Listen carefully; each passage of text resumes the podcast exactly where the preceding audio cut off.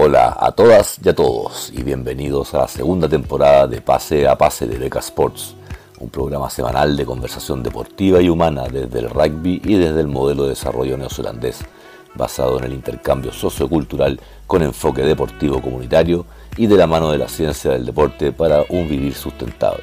Hablaremos de rugby desde lo inexistente o emergente hasta lo competitivo nacional e internacional, principalmente de Nueva Zelanda, considerando un modelo exitoso de sustentabilidad desde el cual poder tomar ideas, técnicas, tácticas y conocimiento a adaptar a nuestra realidad chilena y latinoamericana.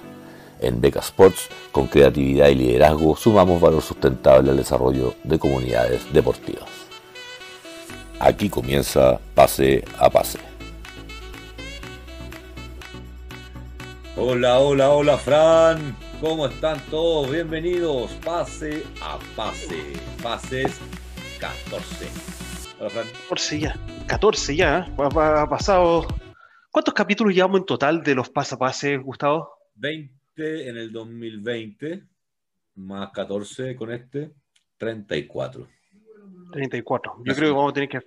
Yo creo que terminando, yo creo ahora esta, esta, esta, esta fase de, de Super Rugby y, y, Slide, etcétera, de repente vamos a tener un receso y cambiar a temporada 3, para tener un más o menos, casi ser como las series de Netflix, que tengan tantos capítulos cada una, y cambiamos de temporada, ¿te parece?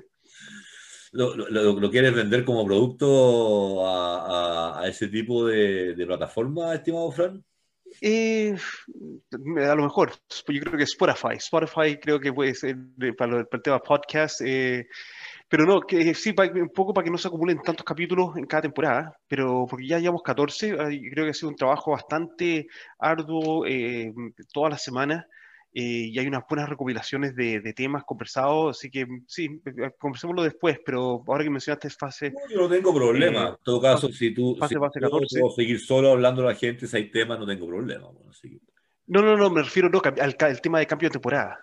Yo creo que, ah, Yo pensé que te querías estar con mucha pega, porque estáis con mucha pega, definitivamente. Sí, sí, Pero no. No, obvio, cambiar de temporada, tú quieres irle poniendo subtítulos a, a las temporadas. Mira, vamos a ver una fórmula. Sí, sí, yo creo que tenemos que conversar eso, porque en realidad ya estamos en 14, tuvimos 20 el año pasado y estamos acumulando bastante material.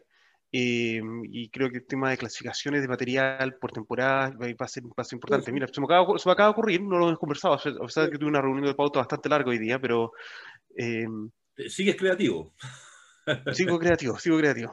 Por eso me dicen The Ideas Man, The Ideas Man. Bueno, eh, eso es lo que nos caracteriza en Becas Sport, pues, estimado Fran. Eso es lo que nos lleva a hacer campañas tan entretenidas, lo que nos lleva, ¿cierto?, a estar hoy día con, entrando en, en una interrelación bien bonita con la comunidad argentina. Quería partir este programa agradeciendo la disposición de, Marcelo y de Eduardo, de Ingol Revista, La Voz de la Tribuna, por su disposición del año del, del fin de semana del programa pasado.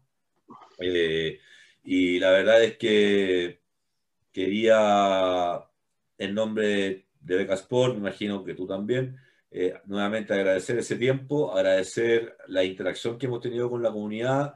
Eh, tuvimos muchos comentarios, eh, muchos, muchas visitas y, y, la verdad es que nos encantaría poder tener invitados argentinos para todos los programas, pero bueno, queda la puerta abierta. No, no tenemos a quien más invitar, esto se, fue, se generó con una interrelación diaria, pero pero finalmente nosotros lo que queremos es siempre hay una cámara abierta acá para hablar de rugby, de comunidad sana y de, y de lo humano, así que para el que quiera. De, de, hecho, de hecho tengo, creo que te lo había mencionado en la zona pasada, pero tengo un invitado argentino posible, eh, que lo vamos, a dejar ahí en el, en el tapete, que está trabajando con Chile, eh, y bueno, eh, yo creo que puede ser una conversación bastante interesante que vamos a tener en el paso a pase con respecto al, trabajo en el, rugby. Así que eh, estén presentes porque eh, hay, harta, hay harta comunicación que está pasando a los dos lados de la cordillera y bueno, como siempre, como lo hablábamos la semana pasada, harto que aprender en Latinoamérica sobre el rugby argentino desde mi punto de vista crítico, de lo, de lo bueno, lo malo, lo que, supuesta, lo que se ha hecho muy bien, de lo que se ha tenido dificultades y que se puede eh, mejorar, porque como hablamos con Marcelo y Eduardo, eh, están pasando por una dificultad en estos momentos, necesitan poner jugadores en diferentes partes del mundo y bueno, y el, y el rugby argentino en estos momentos está en una incertidumbre para para qué lado va con su profesionalismo, porque al final los jugadores han tenido que emigrar, que era el gran tema que conversamos la semana pasada. Así que no, nuevamente muy agradecido con, de, Eduardo y de, Marcelo por el tiempo, por, la, por el espacio y a seguir en contacto con Incol, que bueno, como contaba Marcelo, desde los años 80 que esta revista está... Eh, promoviendo y hablando sobre rugby en, en Argentina y, y, un poco lo que hemos tratado de hacer nosotros ahora en un formato más moderno que no en las revistas de papel, sino a través de los medios de YouTube y Spotify, de mantener estas conversaciones de, de rugby y deporte eh, a través de los medios digitales que tenemos hoy en día. Así que estamos siguiendo una, una misma línea y, lo que estoy diciendo tiene mucho que ver con uno de los grandes, grandes temas que vamos a conversar hoy día, ¿cierto? Yo quería, yo quería mencionarte antes de, de partir con eso. Eh, eh, eh es tan importante lo que tú dijiste, que tenemos tanto que aprender de ellos, que tú recordaste una experiencia que tuvimos y que nuevamente generó un vínculo súper interesante con, con, Eduardo en su momento, porque con él comencé a hablar para que participen con nosotros. Y lo invité a él y él luego traspasó a, a, eh, ¿cómo se llama? A Marcelo. A Marcelo. Entonces, eh, eh, lo que pasa es que el, fue esta experiencia en el 91, cuando yo le dije que habíamos estado allá en intercambio con, con Belgrano Day School y él me dice, va, yo, yo entrenaba el grano. Bueno, ahí se generó, y luego tú recordaste esta experiencia de que nos arreglaron el Scrum en 15 minutos, eh, ¿te acuerdas? Eh, sí. y, que, y, que, definitivamente nos lo logró enfrentar mejor los partidos, porque tuvimos la suerte que fue al principio de la gira. Así es que muy agradecido por, por eso. Y, y, no puedo hacer, dejar de hacer el, el, el link con, un, con, con, algo que me comentaste, que me mostraste esta semana, que mandaste por WhatsApp, ¿cierto? Ah. Que, Cuéntalo tú mejor. Cuéntalo tú. Que, no, cuéntame, porque ¿qué, qué, qué, te la atención? Si yo, yo, arreglando el Scrum de Sacred Heart, creo. No, no, eh, eh cosa es el, nuestro entrenador de Scrums. Va, va, todos, los, va todos los martes a, a trabajar con los, con los forwards. Eh, cosa, el, nuestro nuevo entrenador de Scrums teníamos antes a. Um, a un ex seleccionado de Mori Blacks como entrenador de Scrums y hoy, ahora tenemos a Secope Kepo. Se, Secope Kepo, el pilar de los Wallabies, que jugó la final del 2015 contra los contra los, All Blacks, cuestionado un poco por, por lo agresivo y lo, y lo físico que, que es, eh, pero Secope, australiano, criado acá en, en New Zealand, de, de, hecho jugó su eh, rugby infantil en el mismo club donde jugaron mi hijo, donde de hecho juega mi hijo mayor hoy en día. Eh, fue a Wesley College, que es el mismo colegio de donde salió Jonah Lomu, de donde salió Malakai Figuitoa, Charles Piatau, eh, muchos All Blacks y grandes jugadores polinésicos.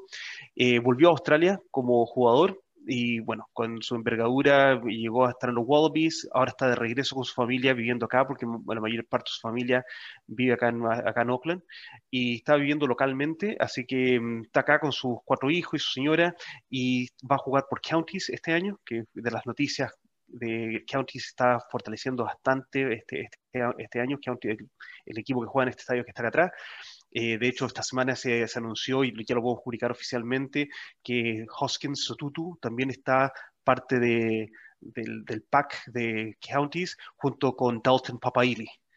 Eh, así que si tienes, tienes, ahí dos All Blacks nuevos jóvenes que están en counties, más Secope Kepo con toda su experiencia, eh, ex Wallaby, ya retirado del rugby internacional, eh, bueno, y Secope que está ayudándolo como entrenador de, Scrum en Sacred Heart. Así que no, fue, ha, sido, ha sido bien entretenido empezar a trabajar con él, eh, estar bien conectado en, la misma línea de, trabajo y, análisis y de conexión con los jugadores.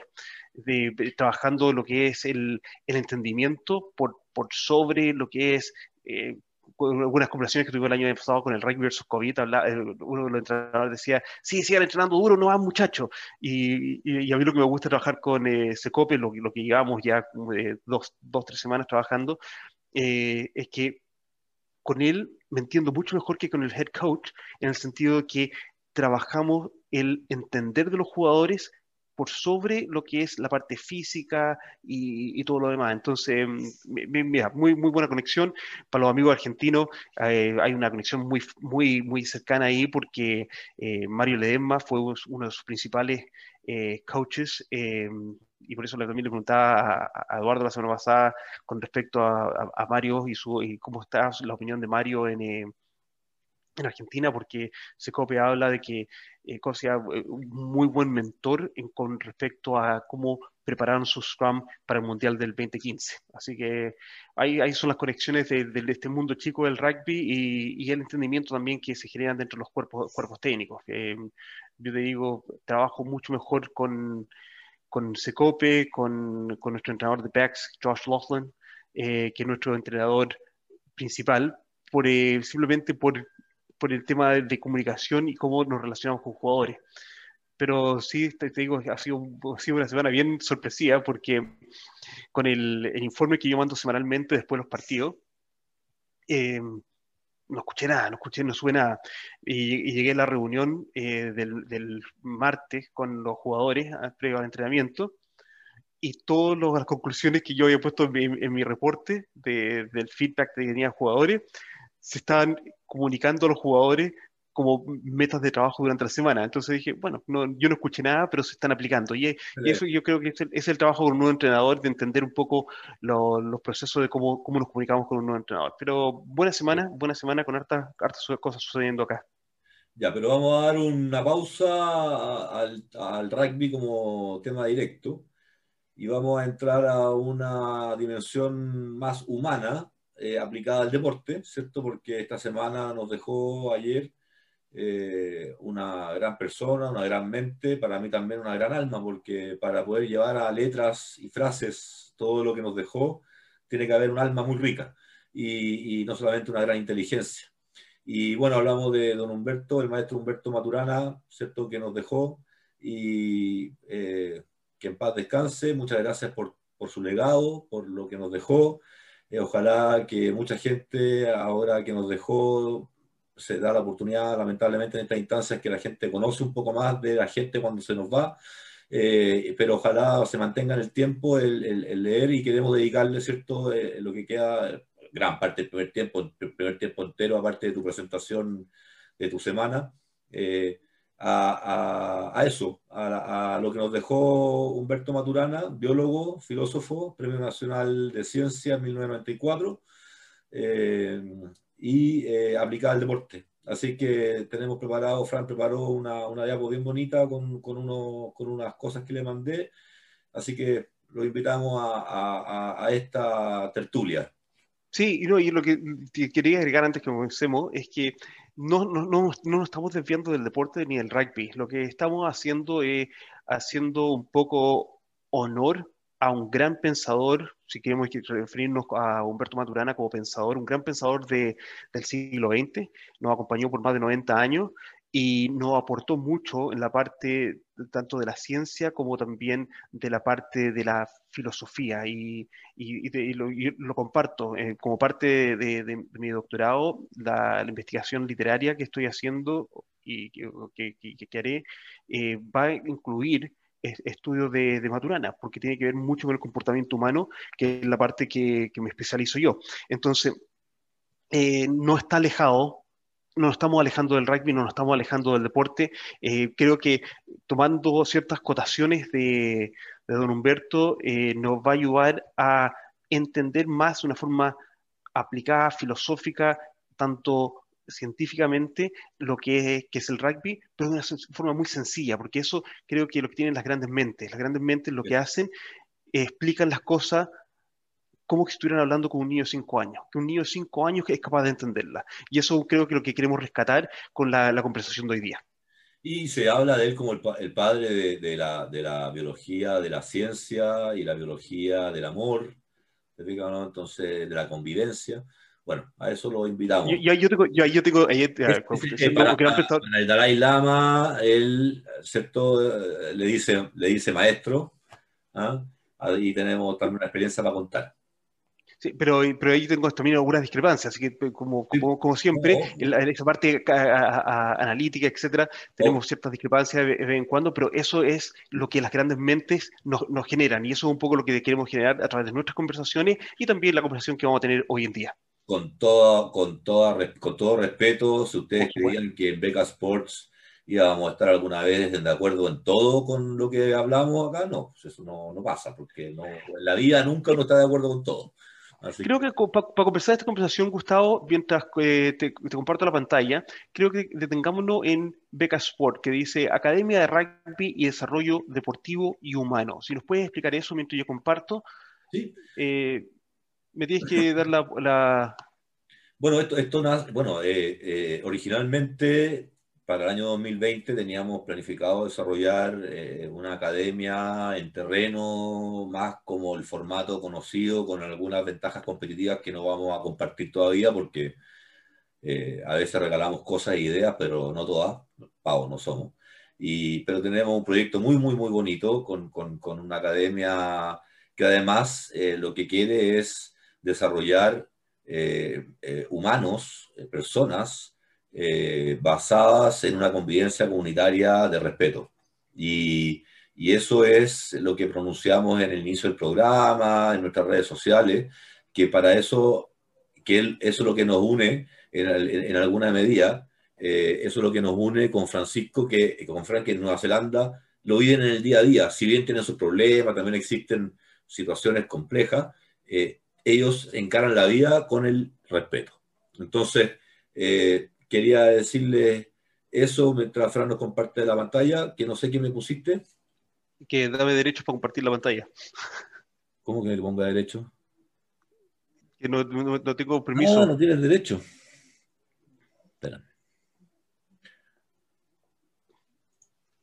Y lo planificamos todo, lo hicimos todo antes. sí, eh, fue, fue, fue la, la, planificación. Allow, multipin, ¿eso es? No, uh, share screen.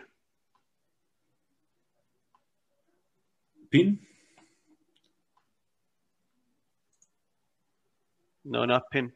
No. El share screen, viejo. No, no, viste, si yo te digo que yo no sirvo para esto.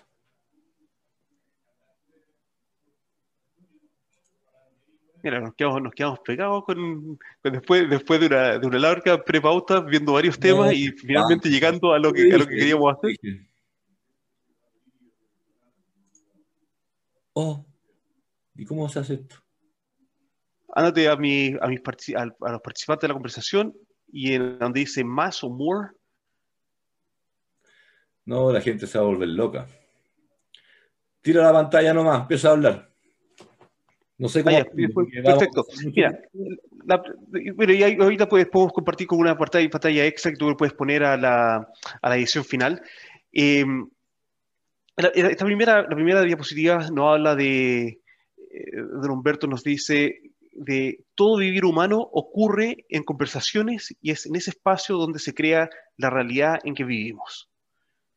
Em, y, eso es, muy cierto, eh, es, muy cierto. Es, un poco lo que hemos tratado de, de generar a través desde el momento que empezamos con el rugby versus COVID el año pasado, que la realidad nos cambió, nos cambió la realidad de vida, nos cambió la realidad en cómo estamos viviendo nuestro día a día. Hablamos de volver a la normalidad y sabemos que ha pasado ya más de un año y esa normalidad a la que estábamos acostumbrados hasta febrero de 2020 eh, no ha vuelto. Y, sabemos muy bien que esa normalidad eh, que nos va a llegar va a ser muy distinta a la normalidad que hemos tenido, ah, hemos estado acostumbrados en, en, estos tiempos. Por lo tanto, el conversar, y fue lo que iniciamos con el rugby versus COVID, Ahí puede generar, fue generar un espacio, no, fue generar un espacio donde conversemos y así poder crear una realidad nueva. Lo que nos generó el año pasado es que generamos nuevas realidades a través de estas conexiones virtuales que podemos conectarnos mucho mejor y estamos adaptado a hacerlo. Eh, tiene mucho que ver con nuestro carácter humano, que hay muchas cosas que podemos hacer, pero no las hacemos porque no nos adaptamos o no nos damos la voluntad para hacerlo. Y una de las áreas de estudio mío que son bastante, que es bastante importante para mí es el tema de la voluntad humana. Y, creo que eso es muy relacionado con el generar conversaciones. Tenemos que tener una voluntad para generar conversaciones y, y eso es lo que a mí me motiva semana a semana eh, a, a, dedicarle un espacio de dos, tres horas a, a, Chile a través de esta ventana, de ir generando estas conversaciones, eh, es un tema de voluntad. Es que ese es el eh, propósito, Cofran. El propósito, que, que tú, también tú nos explicaste mucho, se está utilizando tanto hoy día, yo escucho tanto hoy día de maestría, de propósito, temas que tú nos planteaste y que establecimos en el Huaca desde ya casi un año, y la verdad es que, es que es interesante ver cómo hemos ido aportando con una visión de una manera adelantada a, a los tiempos, aunque sea por un par de meses. Y, y, eso te lo agradezco, que es parte de lo que me decías tú de qué es lo que es esta academia. Queremos un poco eh, eh, tratar de... Eh, mira, no, no quiero rozar el tema conflicto que estamos viviendo en Chile, en lo político, pero estamos viviendo un tema complicado en Chile de, confianza, de credibilidad, de pertenencia, eh, de, de, lealtades. Eh, es terrible, Fran, es terrible, realmente es terrible. Y súper de cerca, lo hemos estado hablando un par de minutos antes de empezar el programa La Pauta. Y, y la verdad es que frente a esto, eh, poder aprovechar con pena, pero con agradecimiento esta partida, creo que nos llega en un momento como dirían en Estados Unidos, un just in time, ¿no?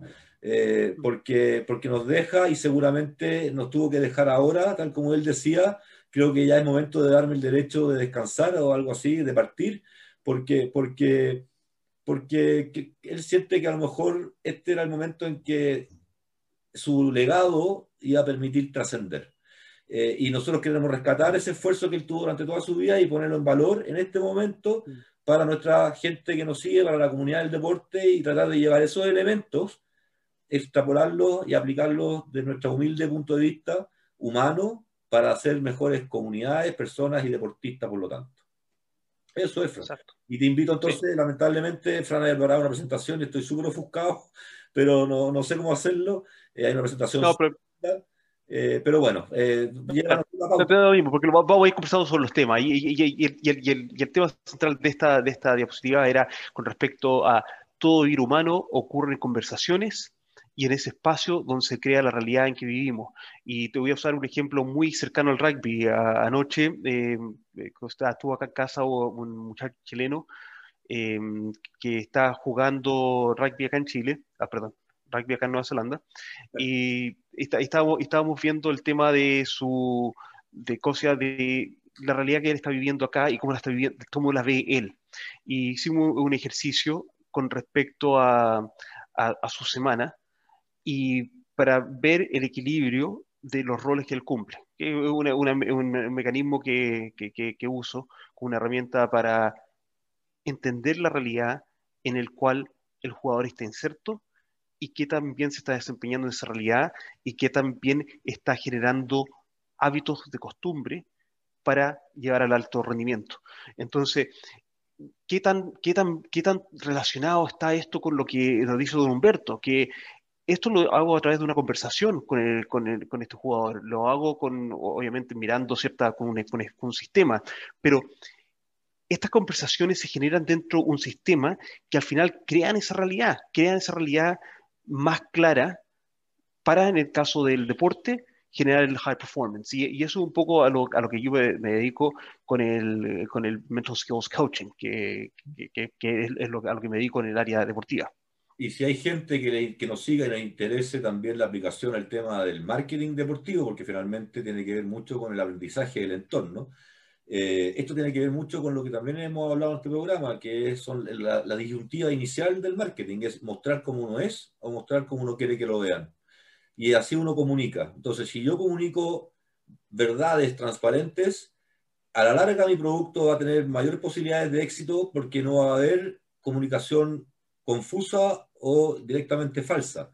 Sin embargo, cuando uno trata de ocultar información, trata de no mostrar lo que está pasando para así no recibir críticas o así no poder crecer porque lo que quieren es control, ¿cierto? Que tiene que ver con una diapositiva también más adelante, con el tema del control. Entonces, el tema del marketing también en el deporte, y sobre todo en el deporte, porque el deporte, para mí por lo menos, de la familia que yo vengo, el deporte es olímpico. Eh, es el movimiento olímpico, es el alma olímpica la que en alguna medida mantiene el espíritu deportivo en el mundo. Es, es ese, es ese inmaterial que está eh, eh, todos queremos ser griegos o, estar en una peana en el primer lugar recibiendo ¿cierto? la corona de olivos. Eh, como a lo mejor algunos quisieron ser bomberos, astronautas, muchos quisimos estar en un podio en el primer lugar alguna vez representando a su país para ser campeones de, de la Olimpiada. Entonces, desde ese punto de vista, creo que es importante. De hecho, con respecto a, ese tema, eh, bueno, un par de cosas que te, menciono. Tú, siempre hablas del, marketing, del marketing deportivo, y, yo, la verdad, para los que nos escuchan, saben que muchas veces yo, yo discrepo un poco con, Gustavo, pero, pero, seguimos teniendo estas conversaciones, que un poco es lo que nos alenta al, al, crecer.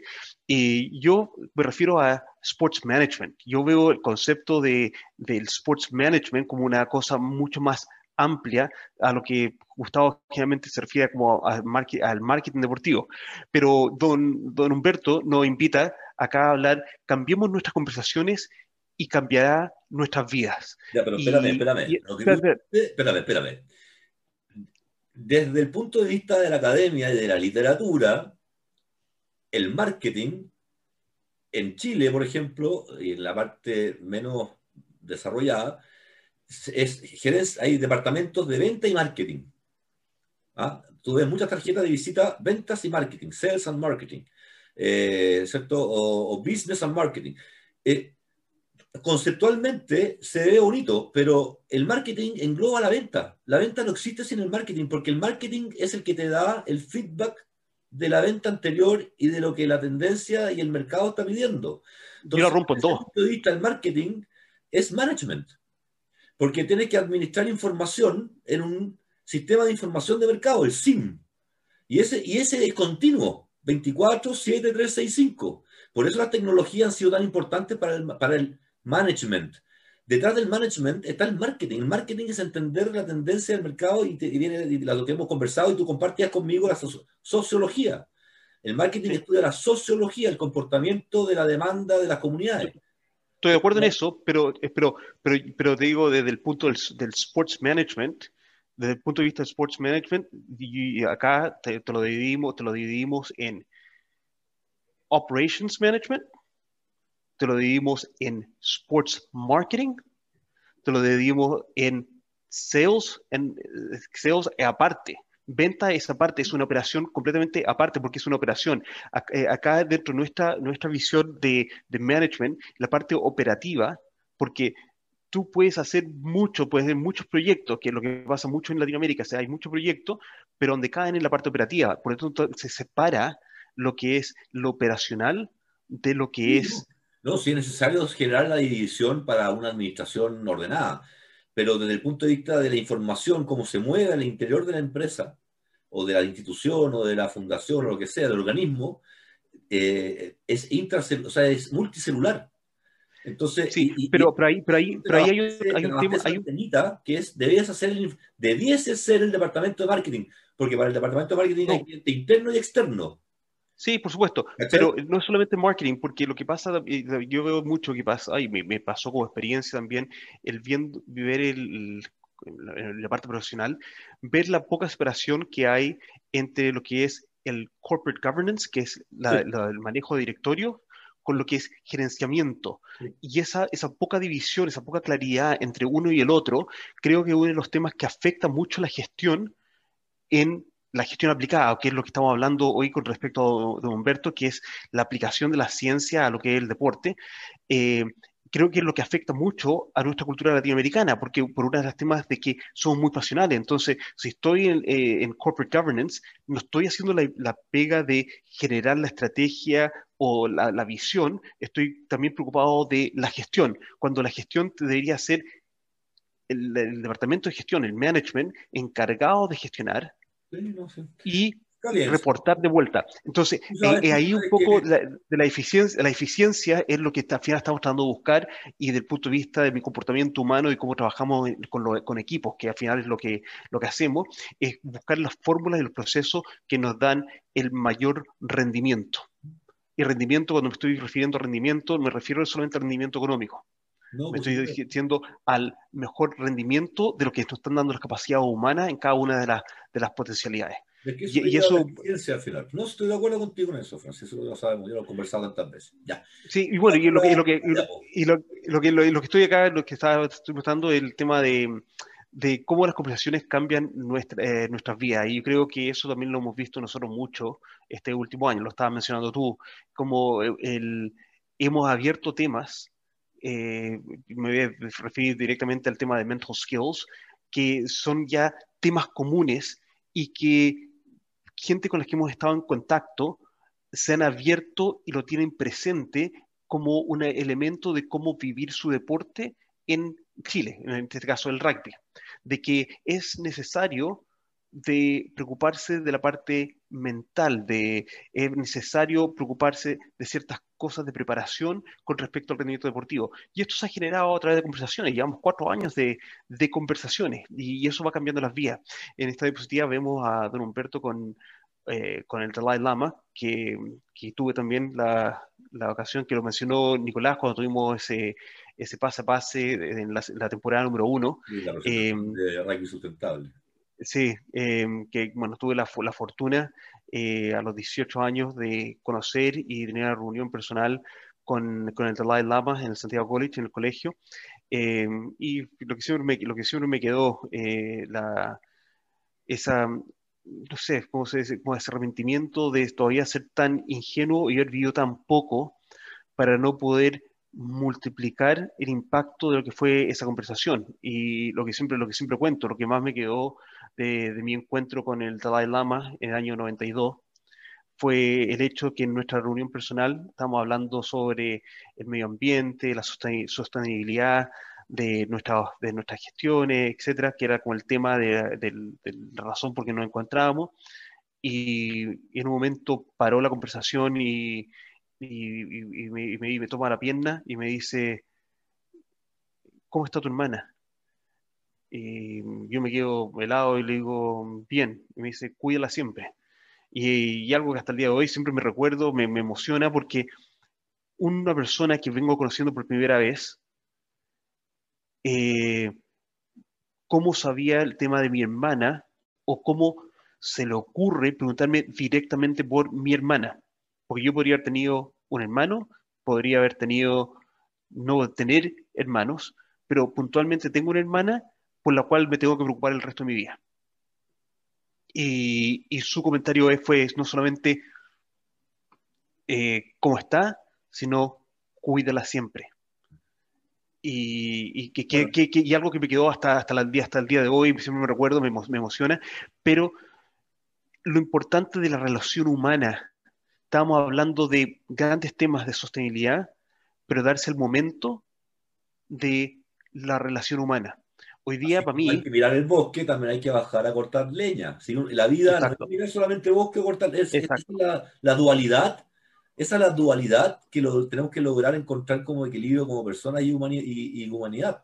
¿Te fijas? Porque, porque tal cual hay, eh, pensar y actuar global o internacionalmente o globalmente o localmente como, como corresponda. De hecho, eh, hay un video dando vueltas por ahí, un encuentro justamente de esta foto del Dalai, que el Dalai le reconoce y le agradece a, a, don Humberto eh, por enseñarle a, que él, ¿cómo se llama? No debe, no debe hacer, en el fondo, convertirse en un esclavo de su creencia, de su ideología.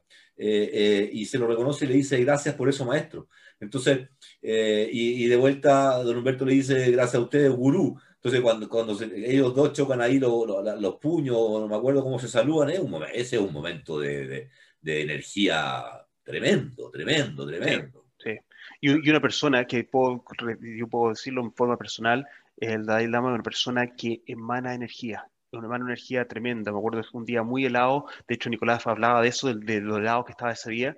Y me acuerdo estar al lado de él y sentir una radiación de calor tremenda.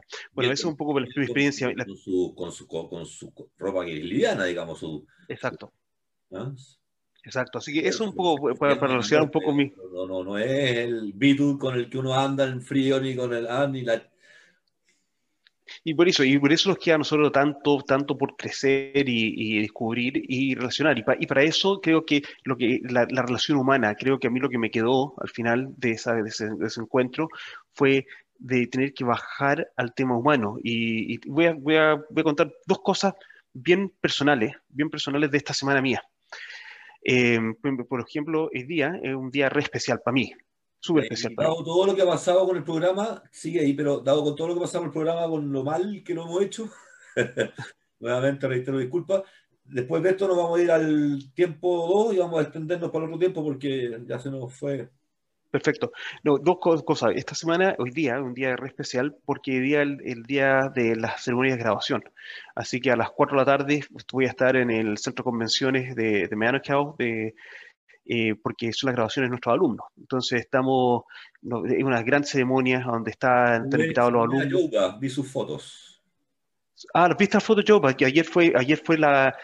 Mira, sabes que eh, subimos a última hora que, que, habían algunos alumnos del 2020 que iban, y era una ceremonia especial que fue al mediodía ayer, después de la procesión, porque se hace una, una, marcha por toda, la, por toda la ciudad con los graduados que llegan al centro de convenciones a, a celebrar su, a su graduación.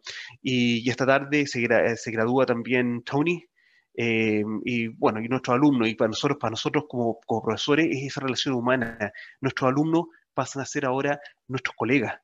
Y mantenemos esa relación como con Zach, con, con, con Camps, y por lo tanto, es una, para nosotros como, como profesores es una celebración enorme. De hecho, con los profesores después de la, de la graduación nos vamos, a, nos vamos a una comida, porque es un triunfo. Entonces, es la relación humana que va más allá, porque ahora tenemos nuevos colegas que estamos entregando al mundo del deporte. Eso es una primera diferencia. Y la otra es un, dilema, un conflicto personal que tuve esta semana bastante fuerte, porque se generó un, nuevo, eh, no se generó un cargo, se abrió la posibilidad de, ser decano de una escuela.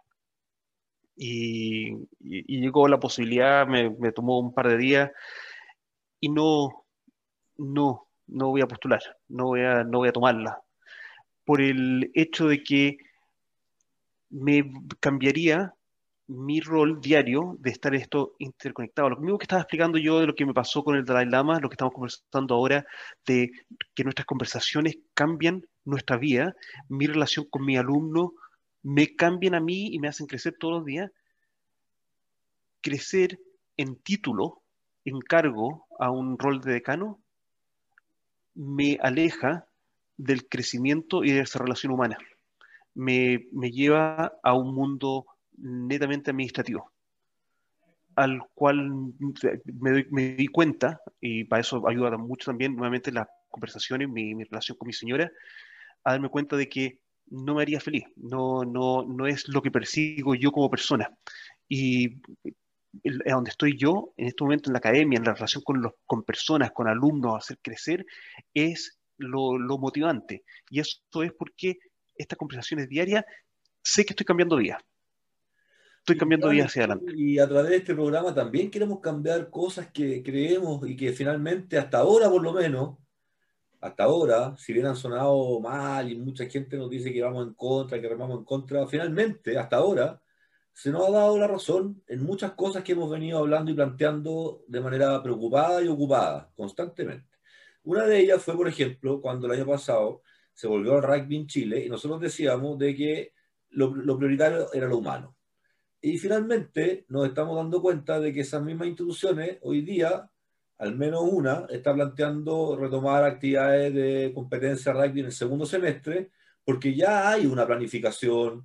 Eh, en el fondo, cuando se puso en el tapete la conversación, en el centro de conversación a la persona, al humano, a la salud en este momento de la persona y de su comunidad, porque hay un respeto por el resto en cuidarse en una pandemia, ¿cierto? Eh, cuando se asumió eso, entonces lo que se plantea se ve de otra manera. Eh, y yo recibí muy bien esa noticia, voy a decirlo. No, estoy muchas veces en desacuerdo con las cosas que se hacen, pero esta vez estoy de acuerdo y me gustó cómo lo plantearon para llevarlo al rugby.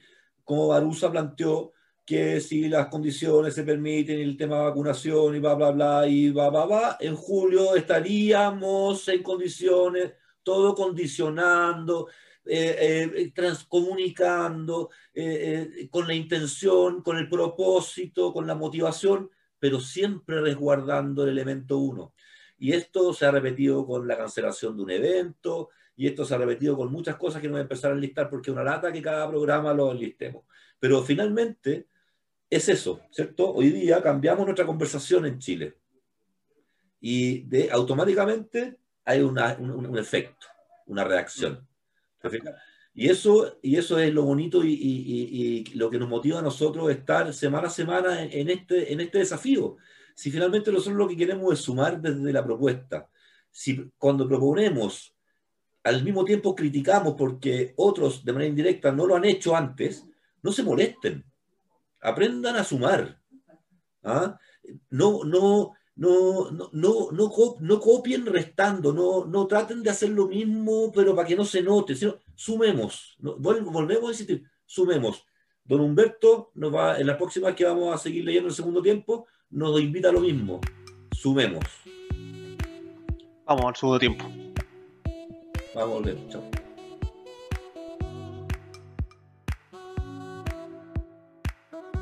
Beca Sports agradece el apoyo y auspicio de Pase a Pase por parte de Manukau Institute of Technology.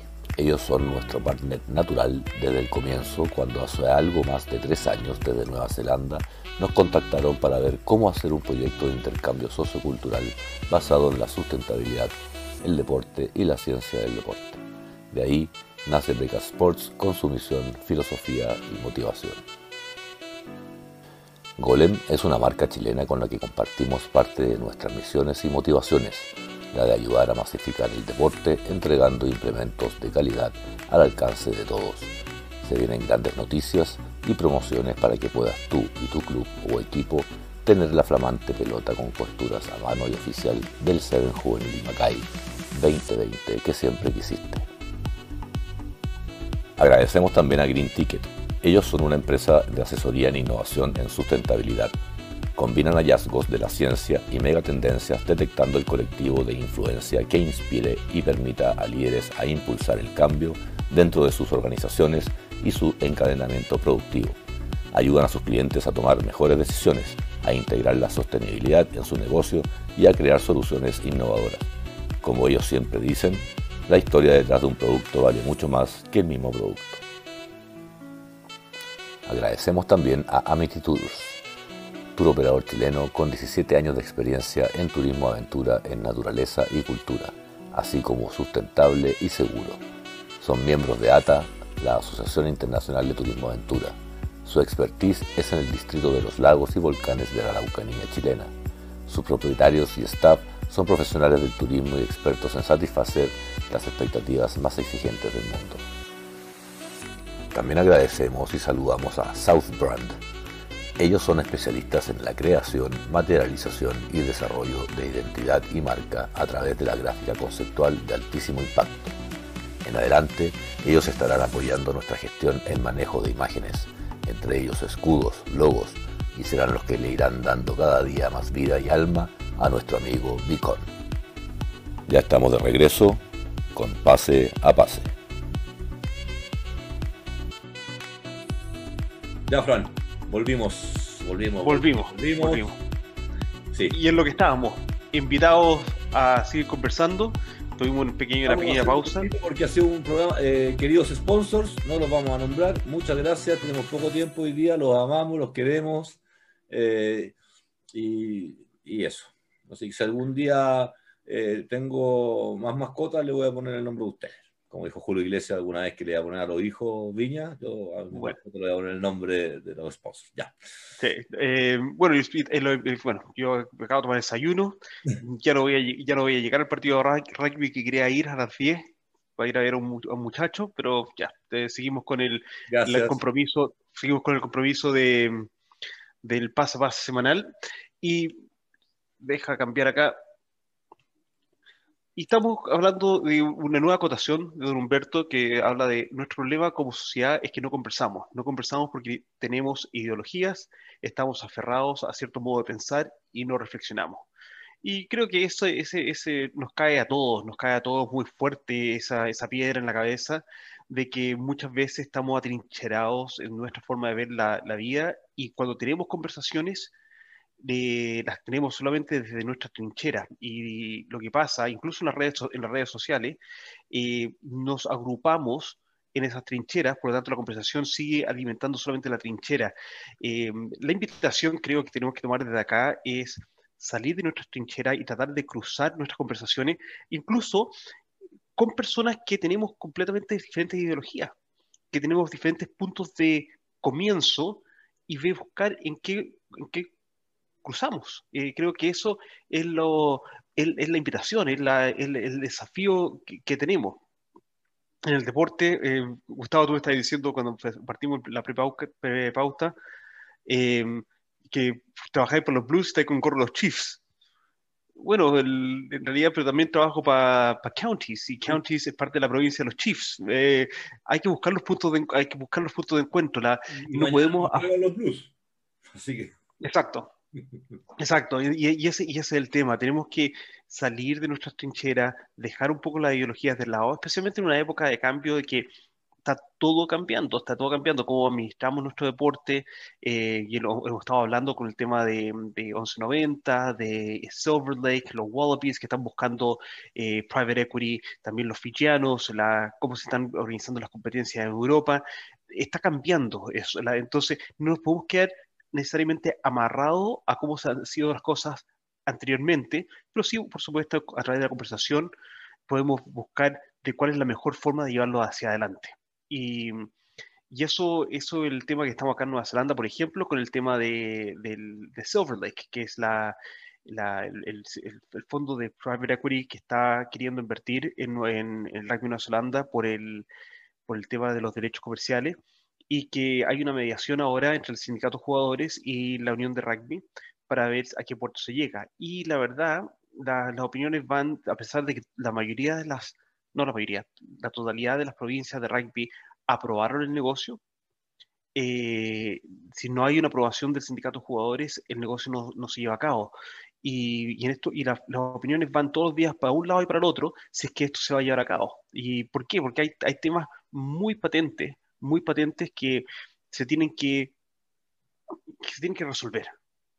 Y, se tienen que resolver porque este fondo de Silver Lake es para invertir en el rugby neozelandés. Es para invertir supuestamente, y porque las provincias eh, lo aprobaron, es porque van a recibir un fondo delegado para seguir desarrollando desde los grassroots, desde, desde el desarrollo, seguir apoyando y creciendo el rugby neozelandés. Pero por otra parte, ¿qué vimos la semana pasada? A Matera es contratado por los Crusaders. Si lo vemos por el punto de vista del rugby argentino y por el punto de vista de, Matera, tremendo, tremenda noticia, muy, muy buen reconocimiento al tremendo jugador que es. Porque no, hay, no se puede discutir que es un tremendo jugador. Y qué bueno que el mejor equipo del Super Rugby o supuestamente hasta el año pasado, así que ganan los Chiefs, el, esté interesado en contratar los servicios de materia. Tremendo. Pero desde lo que estamos viviendo en las conversaciones internas en Nueva Zelanda, algo no tiene sentido ahí. Porque si estamos buscando financiamiento extranjero, privado, para que se lleven los derechos comerciales, estamos vendiendo parte de la casa para poder crecer el rugby neozelandés, no se puede decir que no hay otro tercera línea que pueda ocupar el puesto Matera en los cruceros. Hay talento en Nueva Zelanda que puede ocupar ese puesto. Por lo tanto, si estamos fomentando y estamos yendo a buscar al extranjero plata para fomentar el rugby en Nueva Zelanda, ¿por qué estamos yendo al extranjero a buscar plata para pagar a, a, rugbyistas importados? Y especialmente, especialmente, reconociendo, y especialmente reconociendo el nivel de Matera, porque a Matera no se le va a pagar un contrato de desarrollo. A, Matera se le tiene que pagar lo que corresponde. Entonces, ahí es donde es importante tener las conversaciones. Seguramente se va a convertir en uno de los contratos mejor pagados del Super Rugby, seguramente. Exacto, y debería ser, y debería serlo por el calibre de materia. Por eso hay dos temas acá. Por el calibre de materia debería serlo. Pero, tomando lo que dice don Humberto, eh, el conversar desde diferentes ideologías es necesario para reflexionar hacia dónde vamos. Entonces, el, el rugby neozelandés en este momento, con la contratación de Matera y los Crusaders, están en un contrapunto a lo que se está tratando de realizar. Como país, y como país voy a hacer un poco, voy a hacer un poco más, y, por eso acá tenemos un debate interno muy fuerte que tenemos que realizar. Como país, estamos con las fronteras cerradas. Hay neozelandeses que no pueden volver de otras partes del mundo porque vienen, por ejemplo, de la India y de la India no se les está permitiendo a nadie entrar, y ni siquiera si eres neozelandés.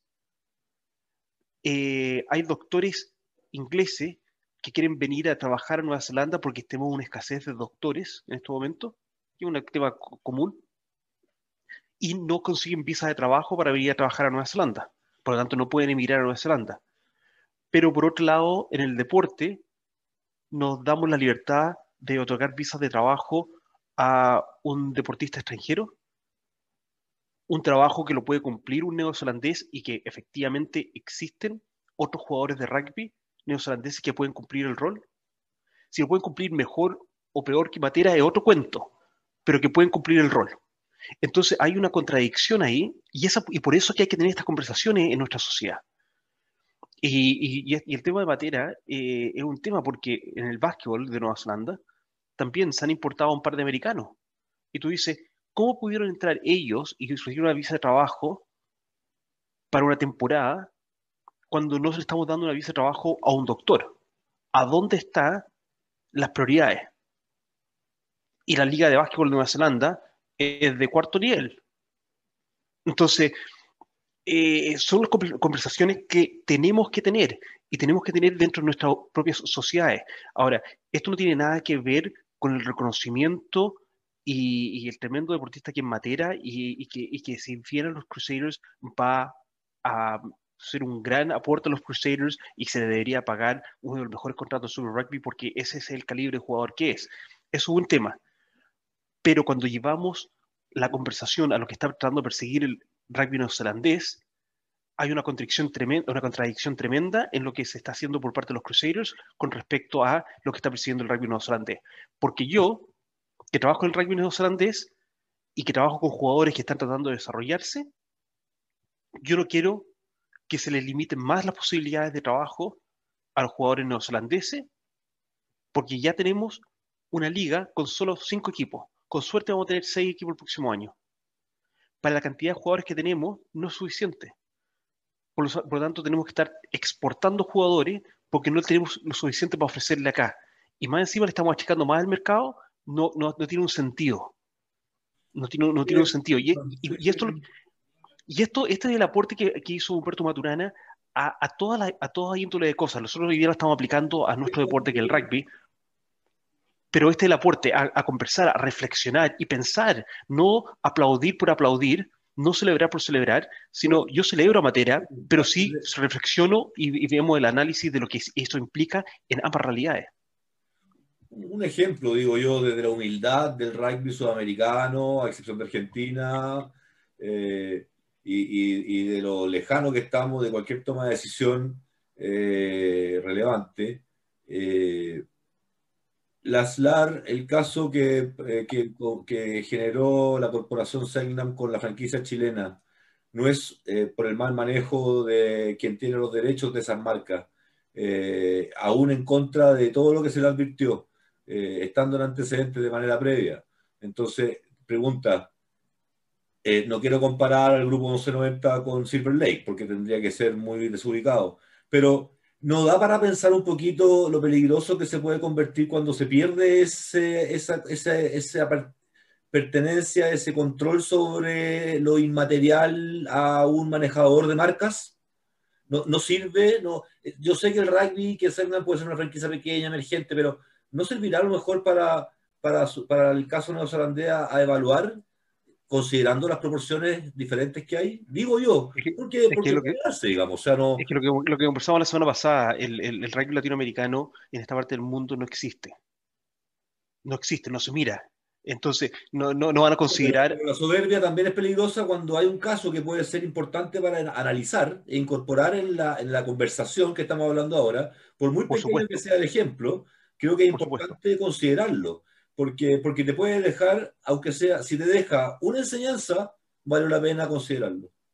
Por supuesto, pero no está en la mira. Y eso, y eso es lo que, eso, y, estoy de acuerdo contigo, que si se puede aprender algo de algo, de todas maneras hay que, hay que mirarlo. Y uno de los problemas de, y, eso es, el diálogo que está teniendo en este momento New Zealand Rugby con, eh, con los jugadores, es, por un tema soberbia. Eh, New Zealand Rugby dijo, nosotros necesitamos la plata, por tanto esta es la solución. Y no se abrieron más diálogos, no hubo una consulta a cuáles otras opciones. Y ahora, a través de, esta mediación que impuso el, impuso el sindicato de jugadores, se están, están dando cuenta, e incluso ha empezado a cambiar, eh, algunos de los paralistas de los programas de, de rugby han empezado a cambiar su postura en sentido de, en realidad, necesitamos vender el 12%, a lo mejor necesitamos solo entender el 4%. ¿Por qué necesitamos tanta plata? ¿Por qué eh, no buscamos otras maneras? Si estamos, si, ¿Por qué no decimos, vemos mejor cuánta plata necesitamos y vemos cuáles son las otras opciones de recaudar ese tipo de dinero para nuestras gestiones? ¿Para qué vamos a usar eh, esos recursos? No vayamos a buscar dinero por buscar dinero, porque eso no es necesariamente lo que necesitamos. Y, y eso es un poco lo que pasó en el diálogo esta semana. Y al final volvemos a lo que ha sido el tema central nuestro hoy día, que tenemos que, tenemos que reflexionar, tenemos que reflexionar y tenemos que abrir la puerta a la reflexión. La semana pasada con los amigos de Ingol, cuando hablábamos del tema Seibos, eh, y Jaguares. Jaguares, en su introducción al Super Rugby, fue una solución para la UAR. Pero fue una solución para la UAR sin conversación con el medio. Y ahora, después de una temporada de, de, de SLAR, la, la igual sigue con el mismo problema que tiene con Jaguares. La SLAR no es la competencia ideal, es la única que tenía como posibilidad, pero no han hecho la reflexión ni han hecho la conversación de cuál va a ser la solución y todavía están ahí a la expectativa de a dónde va a ir a recaer Jaguares como entidad, como equipo, si va a ser Europa, si va a ser Estados Unidos, qué van a hacer. Y eso es, es importante aprender de lo que un gran pensador del siglo XX nos ha aportado. Tenemos que conversar y pensar. Sí, de repente tomamos soluciones, porque eso es lo único que tenemos que hacer. Y por supuesto, que traen consecuencias. Don, don, Humberto al final lo que nos dice es eh, eh, cohabitar. ¿Te fijo? No? O sea, tenemos que cohabitar porque, porque hay, hay cosas que no se deben hacer ni tú, ni yo, ni nadie, porque eso va a afectar al resto. Entonces, cuando uno llega a un acuerdo básico de que hay cosas que no se deben hacer, por más que se puedan hacer, que volvemos al tema, ¿cierto? recurrente del deber poder, ahí es cuando ya uno alcanza un nivel eh, mayor de desarrollo. Un ejemplo súper tradicional que doy yo y que lo he dado un par de veces acá en el programa. Eh, eh, la costumbre de usar el metro en Europa, eh, que la gente sube calmada, parada por la derecha y deja el lado izquierdo para que la gente que apurada pueda subir caminando. Eso ya, ya es un desde asumido porque si yo no lo hago, te, afecto a ti. Y mi libertad termina cuando empieza la tuya. Y bla, bla. Y entonces, eh, eso es, es, desde, el, desde, el, quererse, habitar, cohabitar desde el quererse. Pero llegar a eso, llegar a eso, yo creo que hay un paso anterior, que yo creo que eso es lo que está, se está enfocando en lo que estamos conversando hoy día, es tenemos que darnos el momento de reflexionar y darnos cuenta de qué estamos haciendo y por qué lo estamos haciendo y, y, y, cuál es el sentido de todo esto. Y, eso, cuando no lo hacemos, al final estamos reacción, reacción, reacción, y después tenemos una, una montaña rusa que nos está cayendo encima, una avalancha tremenda, eh, que nos, nos, obliga a tener que solucionar un montón de problemas y al final no estamos avanzando, estamos solamente resolviendo. Y, y eso... Como exacto. Y eso, falta, eso pasa por cuando uno falta planificación estratégica. Y también sabemos que en Chile falta mucha.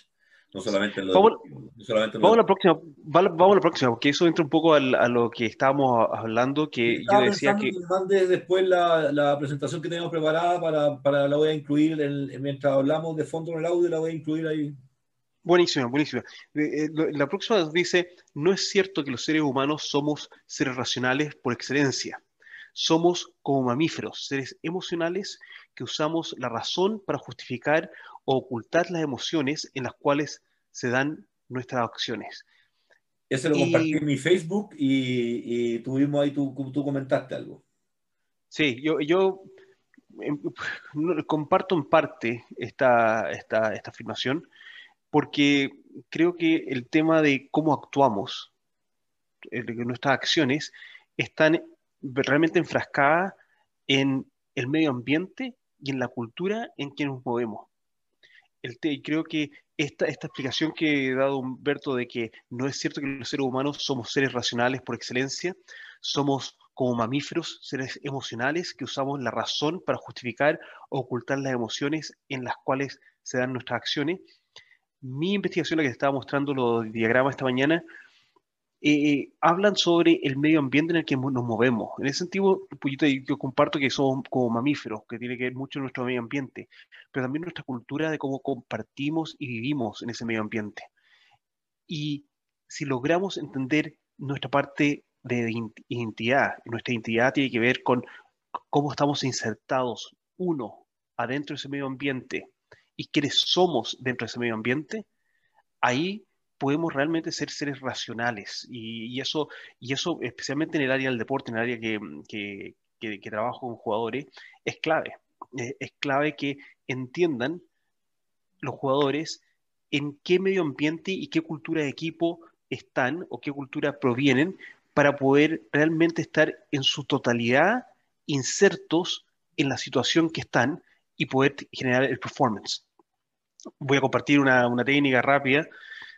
una de las cosas que, que ha- que hago con jugadores es, previo a un partido, to- tomar un momento para immerse themselves, que, y sumergirse en lo que es el ambiente. ¿Y eso cómo, se hace, cómo lo hago? En el precalentamiento. En la cancha, tomar un momento para sentir de dónde viene el viento. Hay que Sentir- mimetizarse con el, con el entorno. ¿ah? Exacto. Sentir la lluvia. Claro. Sentir la lluvia. Como el surfista, ¿ah? como el surfista cuando va a una playa nueva, que tiene que estudiar la frecuencia y ciclo de las olas para poder Exacto. ser parte de ese ciclo y, no, y, no y ser eficiente en su, en su, en su, en su desempeño. Exacto. Eh, notar a dónde está el público. Notar cómo está el pasto, seco, húmedo, largo, corto. Eh, eh, eh, lo, lo- que hablo yo acá es immerse himself, immerse himself in the environment. Y es clave. Y eso también lo, lo- con los hookers, lo, también lo trabajo durante el partido cuando van a tirar un line out, que es súper importante mo- eh, en un instante, en un instante antes de tirar el line, poder immerse themselves Sí, claro. en lo que es el, el momento del medio ambiente. Para mí el tema del medio ambiente y la parte, y la parte cultural es a donde, a donde yo puedo- podría decir, no discrepo, sino creo que tengo que extender esta, esta explicación que nos ha dado Humberto sobre las acciones humanas. Yo creo que hay que incluir el tema cultural y medioambiental de que cómo condicionan y cómo el ser humano tiene que incorporarse a esa cultura y adaptarse a ese medio para poder desempeñarse al más alto nivel dentro de ese medio. Yo, yo difiero en algo con don Humberto y, y creo que es súper de base en, en que lo comparto porque él dice que somos como mamíferos, que somos seres emocionales, que usamos la razón, pero el, el- el mamífero, eh, en su concepto, el único que es consciente de la muerte es el humano. Por lo tanto, la tu emoción de enfrentar cada minuto en la vida es distinta a la emoción con la que un animal enfrenta el minuto de cada minuto de su vida. Porque el animal no sabe que cada minuto que se va es el último. Entonces, eh, o es uno menos. Entonces, desde ese punto de vista, tengo una contradicción ahí porque desde base no podemos ser iguales en el sentido tan amplio como la palabra mamífero, ¿ya? Eh, creo, desde mi punto de vista. Eh, y lo otro, que, que, me da la sensación también de que el animal tiene conciencia, porque los animales, yo tengo animales, de chiquitito, tú conociste la casa de mi padre, de chico, lleno de animales, pavo, paja, había de todo, mono, ahora tengo tres perros. Entonces, los animales tienen conciencia, pero no son conscientes de que, de que son conscientes. Entonces, en el fondo pasa a ser como un instinto de ellos. Eh, y eso también después se extrapola al tema de la muerte. No son conscientes de la muerte, de que la vida tiene un término. Ellos saben que están ahí nomás y, es, y, tienen que sobrevivir ese minuto. La comida, ¿cierto? Lo indispensable, lo esencial. ¿ah? Y la reproducción es lo que va a guiar para dejar la mejor descendencia posible, es, es lo que lo mueve. A nosotros nos mueven otras emociones. ¿no? Y yo, creo que tiene mucho que ver lo que, lo que sería, bueno, ya muy tarde, pero extenderse esta conversación con Don Humberto mismo, con respecto a... Con respeto que, que, nos está escuchando recién ido y ya... el, no, el, el, tema de, de la emoción ¿eh? tiene que ver mucho de cómo también nos, nos identificamos como latinoamericanos, eh, que nosotros como latinoamericanos somos muy pasionales. el dilema que presentó Shakespeare en Hamlet, pasión sobre razón. Eh, como latinoamericanos somos y tratamos de vivir sobrepasionadamente, y, noten lo que estoy diciendo, sobrepasionadamente en vez de vivir más racionalmente. Y ahí es donde yo encuentro que el tema cultural y el tema del medio ambiente en el cual uno se desenvuelve condiciona sobre las personas si uno es más racional sobre lo pasional. Y, y, acá en el, rugby neozelandés eh, tenemos una, una, una, actitud y una, y una forma de, de, educar el rugby y de, desempeñarlo mucho más desde el punto de vista de los procesos, mucho más desde el punto de vista racional. Muy distinto a lo que es, por ejemplo, el fútbol americano en Estados Unidos. Sigamos, sigamos, sigamos. La, la siguiente tiene que ver con el concepto que hemos hablado mucho eh, durante mucho tiempo sobre la competencia, que como nosotros lo hemos hecho el paralelo, pero lo que hizo Humberto es, si fuese el líder de un partido político y el gobierno elegido es otro, yo no me llamaría la oposición, sino la colaboración. Entonces, el otro no trataría de deshacer lo que yo hice en el gobierno anterior, porque ambos quisiéramos hacer un proyecto en común. Y creo para mí la palabra clave acá es colaboración. el rugby, y una de las cosas que me ha encantado del vivir acá en Nueva Zelanda, es que la colaboración, este libro abierto, este, invitación de ir a un lado a otro lado, permite que, por ejemplo, Sekobo Kepo esté de Scrum Coach de Sacred Heart.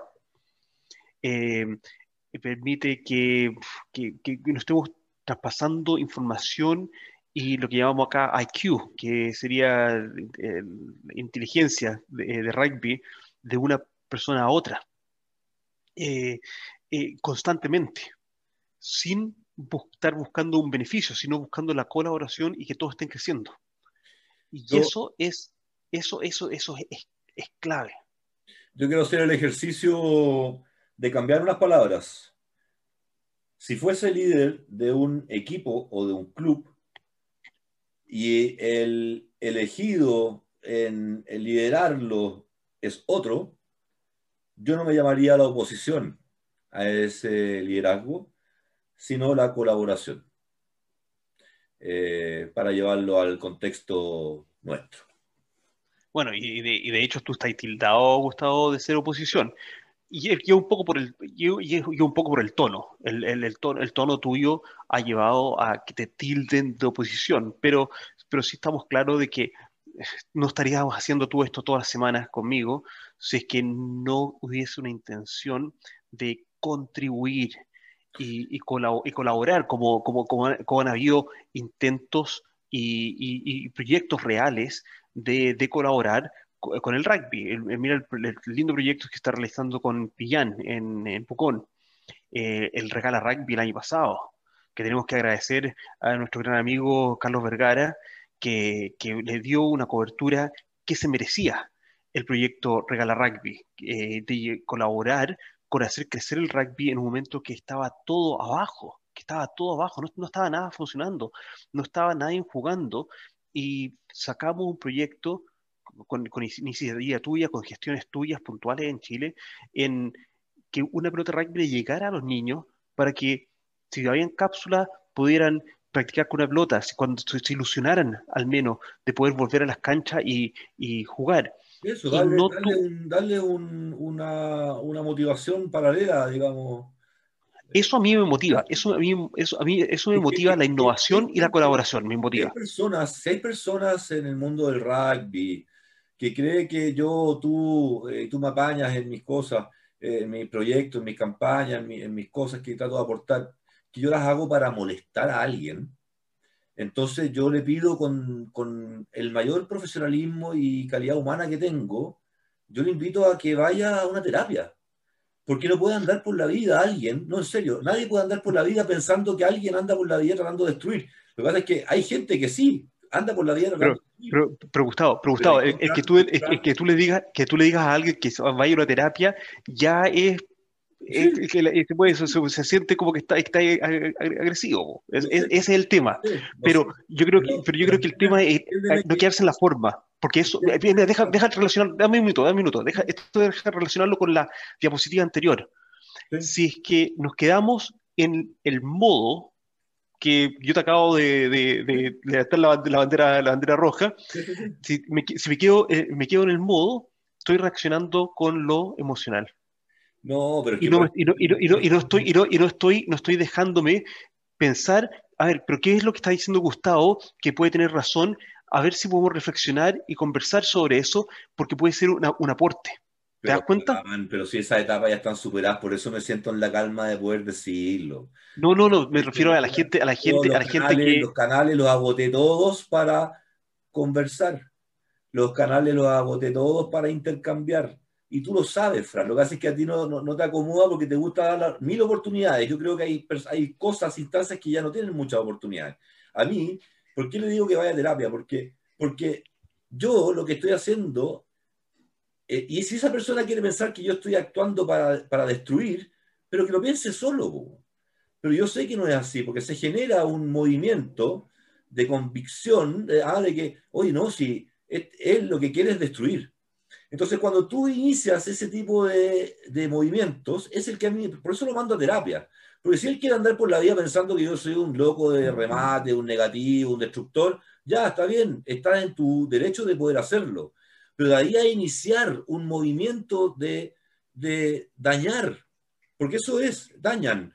Dañan las campañas que son bonitas, dañan, da lo mismo a mi persona, porque yo sé a lo que voy cada vez que propongo algo. Cuando yo propongo algo entretenido, mira lo divertido, yo sé que no, que no lo van a coger, es terrible, pero yo no voy a dejar de hacer cosas porque ellos no lo van a coger, porque si no lo hacen ellos, no lo hace nadie.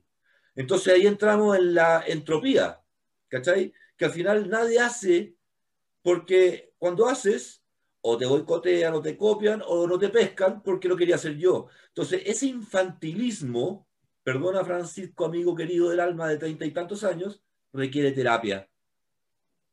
Porque a los, años, a los 40 y tantos años, no puede ser así infantil. No, no se debe, por lo menos. Claro que se puede, yo y, tú, y tú me conocías a mí, yo no me voy a referir a la gente de esa manera. Puedo estar en desacuerdo con la gente, no, yo lo etcétera, pero yo, yo, no me voy a referir a la gente de esa manera, no, no tengo ningún interés. yo no te voy a pedir que me acompañes a pagarle la terapia, no.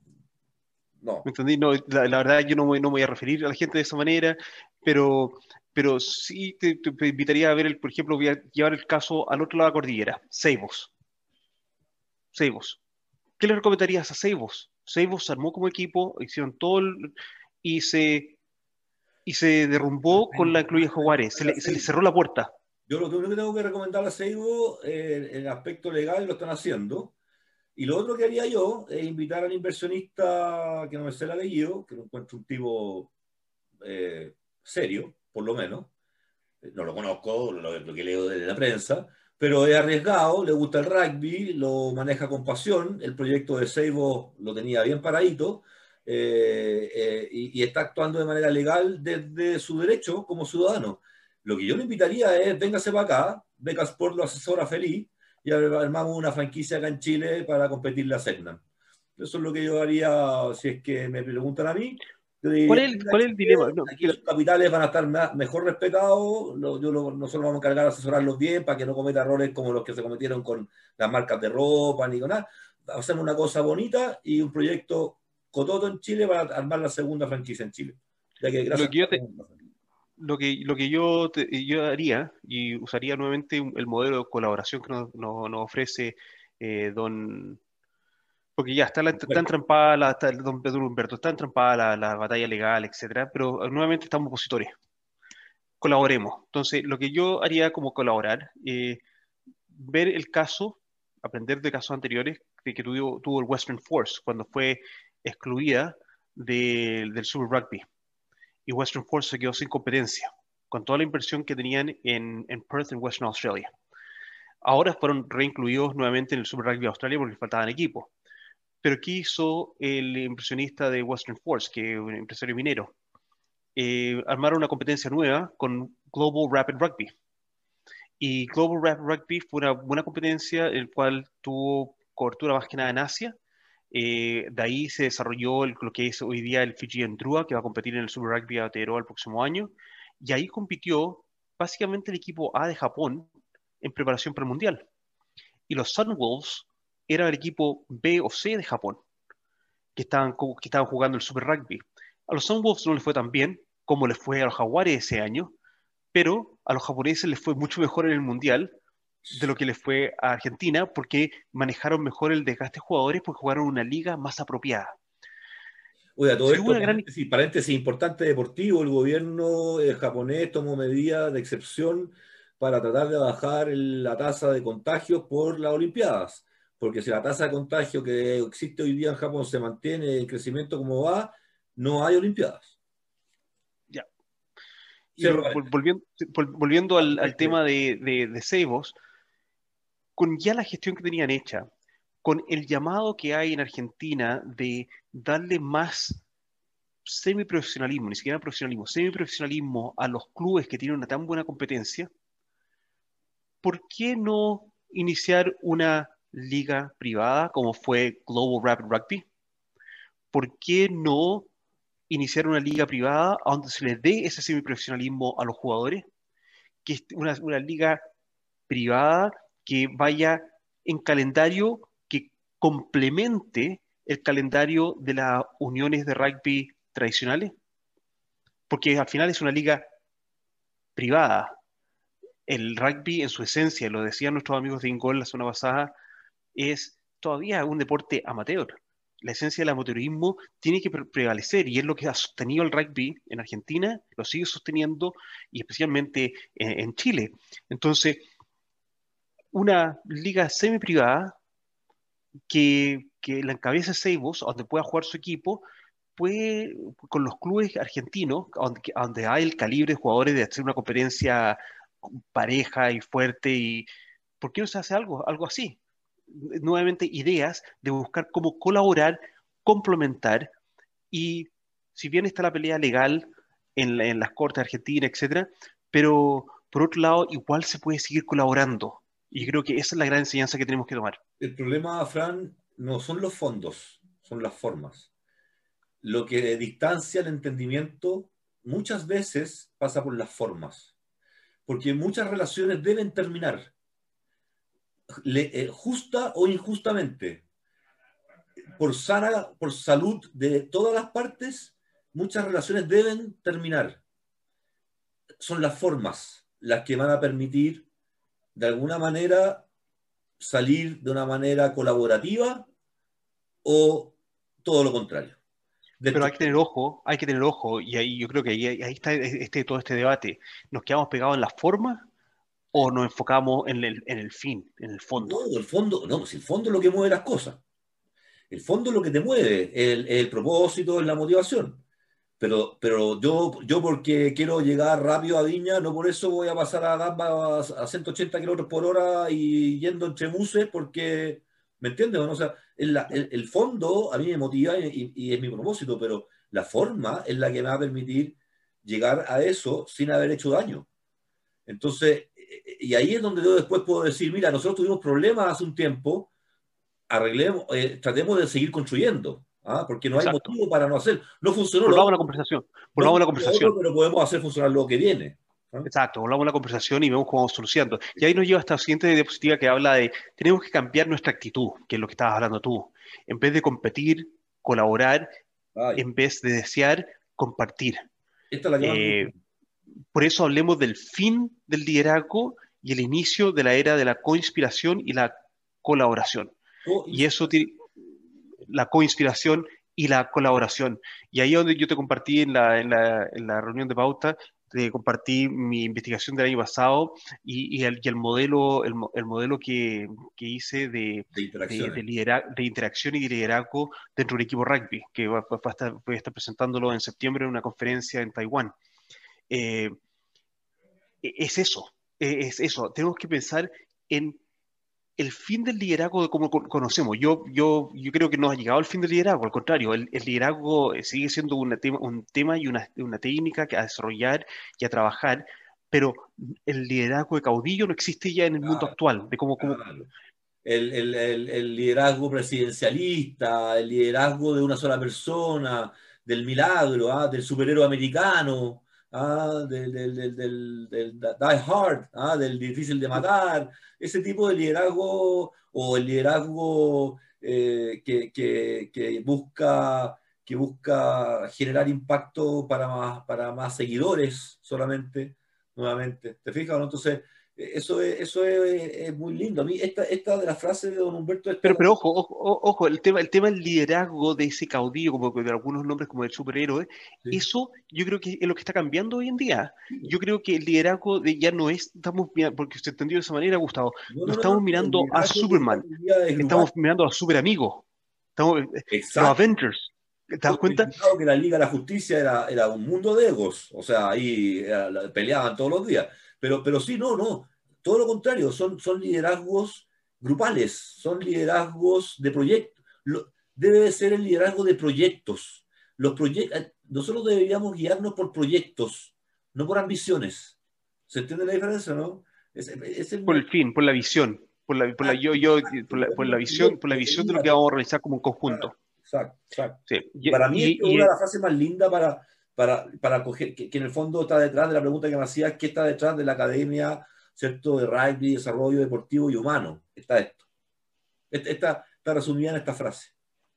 Mira, y la, y la verdad, si no estuviéramos inspirando, no estaríamos viendo al grupo Mamba en Arusa. Eh, ma, eh, Mamboy, Bambuy, no me acuerdo cómo se llama. Exacto, no estaríamos, si no estuviéramos inspirando, no estaríamos viendo al grupo Hipocampo eh, tratando de hacer una academia de rugby, de liderar los Juegos Deportivos Escolares. Eh, ¿Por qué? Porque son temas que han sido presentados por otras partes. Entonces, tenemos que... No, tenemos son, que... A ver, Fran, son temas que han presentado otras partes, pero que nosotros hemos puesto en el debate. Exacto. Y, y, y la inspiración es un fin. Y esta coinspiración es lo que tenemos que buscar es cómo trabajamos en conjunto. ¿Cómo trabajamos en conjunto para que se genere esto? ¿Por qué el Ministerio de Educación no puede trabajar con el, Ministerio del Deporte o con la Federación y la Federación solamente puede trabajar con el Ministerio del Deporte o algo por el estilo? Eh, ¿Por qué diferentes instituciones no pueden trabajar en conjunto para gestar? ¿Por qué Arusa no puede colaborar y compartir el know-how que tienen con las eh, asociaciones de Magallanes, de Arica, etcétera, y que las asociaciones de Magallanes y Arica, etcétera, tengan algo similar a lo que tiene armado Arusa, que no tenga que ser Arusa que encubre a Concepción y Viña del Mar, especialmente si ahora estamos, estamos pensando en centros de alto rendimiento. Ahora, por favor, esto no es crítica a Arusa, esto es un poco tomar la reflexión y el pensar y llevarlo a cómo estamos nosotros construyendo nuestras realidades. Estamos pensando en inspirar, estamos pensando en colaborar, pero al final construimos nuestras realidades de una forma única o eh, centralista y no colaborativa en el cual el, conocimiento se, se, esparza a través de diferentes entidades que hacen el todo que hay que aprender a ser agradecido de lo que hace el otro, Fran. Eh, por ahí alguna vez leí, no sé quién fue el, pensador, el gran pensador, eh, que, a mí se me van las ideas tan rápido cuando, hablo contigo. Eh, Dale tú, se me fue. se me fue. No, es que creo que esto es la co-inspiración, pero la palabra co y la colaboración es no buscando qué puedo sacar yo de beneficio del otro, sino qué podemos construir en conjunto. Creo que eso es lo que tenemos que tratar de, buscar hacia adelante, y esto a nivel chileno, nivel argentino, nivel sudamericano.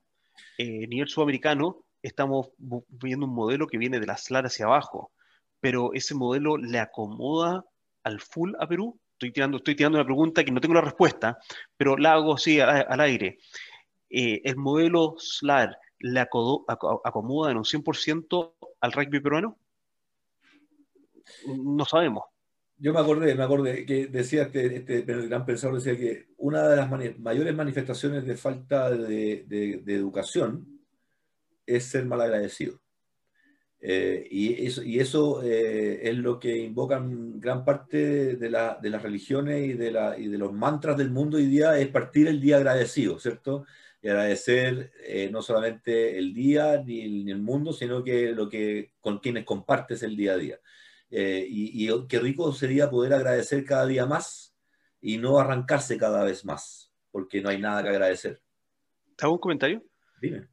acá los jugadores polinésicos tienen el tema de rezar eh, como equipo antes de los partidos. Y eso ha sido continuamente un tema para mí con los jugadores que trabajo con respecto a qué tan eh, prendidos entran a la cancha o si se demoran en, eh, agarrar energía para trabajar en la cancha. Por lo tanto, uno de, los trabajos que hago yo fuertemente con especialmente los jugadores polinésicos es sobre cómo rezan, cómo rezan antes de un partido y, el trabajo que hago es que ese rezo, especialmente con los jugadores polinésicos, eh, que sea un rezo de acción de gracia, de agradecer la oportunidad de poder jugar, de agradecer la oportunidad de cómo poder desempeñarse de la mejor forma posible en la cancha, de agradecer la oportunidad que se le está dando de poder maximizar su potencial. Eh, y, cambio todo, y, y, que en el rezo, cambio el discurso, muchas veces escribimos el rezo en conjunto con los jugadores, eh, para que sea un self-talk positivo para ellos, aparte del rezo y la invocación espiritual, que en el caso de los jugadores polinésicos es muy importante. Entonces, el tema, el tema del agradecimiento, el tema del agradecimiento, eh, el tema del agradecimiento Puede ser un speech, puede ser una frase, puede ser un, un, una frase motivacional de algún del equipo del club en el pasado que, que, que quedó en el tiempo, digamos, o sea, pero claro, es, llamar a esa pertenencia, llamar a, ese, a eso inmaterial que te hace, eh, como decías tú, eh, camuflarte con el entorno y hacerte parte de ese entorno para fluir con él. quedan súper pocos minutos de programa. Uy, voy a cambiar la última, creo que estamos en la última. A ver, estamos en la, estamos en la última, de hecho. Y aparte tenía la última. algo de la final de el, Aotearoa, que, que, y lo otro es si queríamos ver que teníamos la gráfica del comparativo Selknam Peñarol para mañana. vamos, vamos terminando, si nos queda una diapositiva, dice, la última dice, el sufrimiento del hombre no se debe a la falta de certidumbres, sino a la de la confianza. Hemos perdido la confianza en el mundo y como perdimos la confianza queremos control. Y como queremos control, queremos certidumbres. Y como queremos certidumbres, no reflexionamos. Y creo que no vamos a entrar en más detalle en descripción de esta. Creo que esta eh, cotación eh, resume muy bien las realidades actuales eh, yo, como tú, tú me criticas a mí, que yo soy muy crédulo, soy muy, soy muy abierto. No, es que seas eh, crédulo, pero que te, has desarrollado tus últimos años en un entorno menos dañino.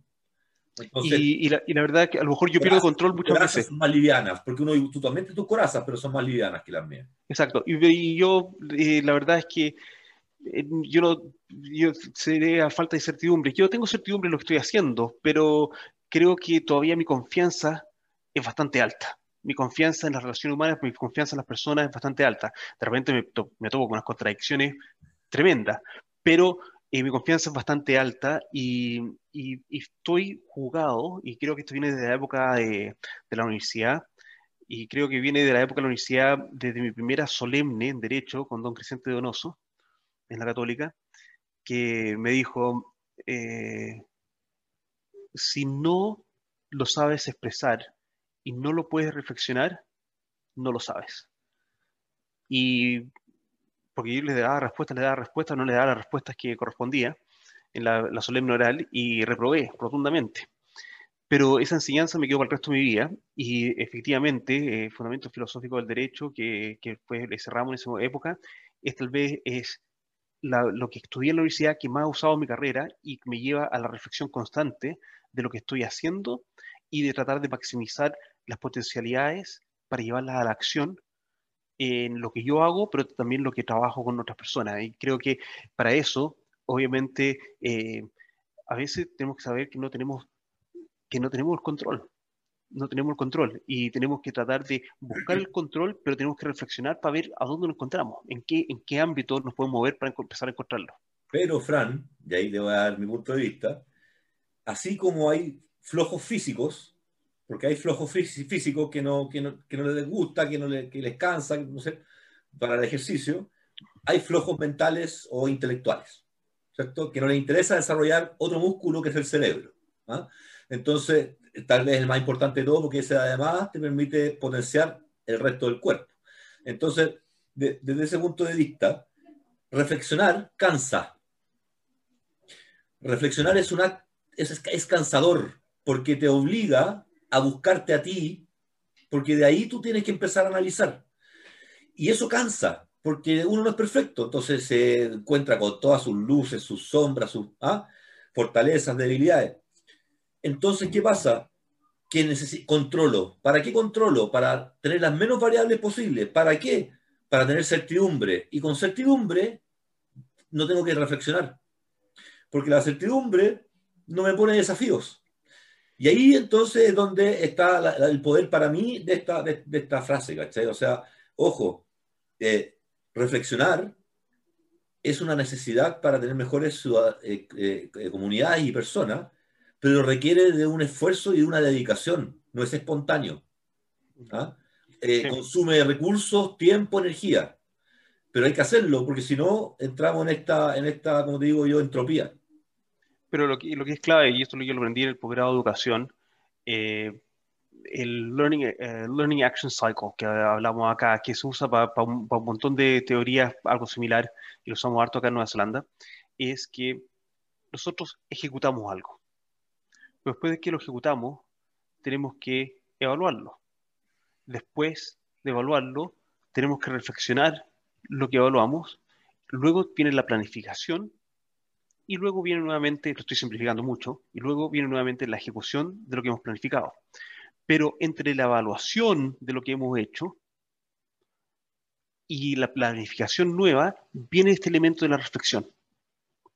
Como educadores, como entrenadores, eh, con, nuestro amigo Kuto, yo, lo he conversado esto muchas veces, y creo que eso es lo que lo hace a él un muy buen entrenador. No sé si será uno de los mejores entrenadores de Chile o no, pero en, mi, en, mi, en mis libros como, como persona de entendida del rugby, yo creo que debe estar bien arriba ahí, en, eh, a pesar de ser una persona bien joven, en, en, en, Chile. ¿Por qué? Porque él tiene esto clarito, lo tiene súper claro en el sentido de que él, juega en el partido o tiene el entrenamiento y después él hace una evaluación de su entrenamiento o hace una evaluación del partido después reflexiona. En muchas ocasiones me ha tocado a mí hacer el ejercicio de la reflexión con él.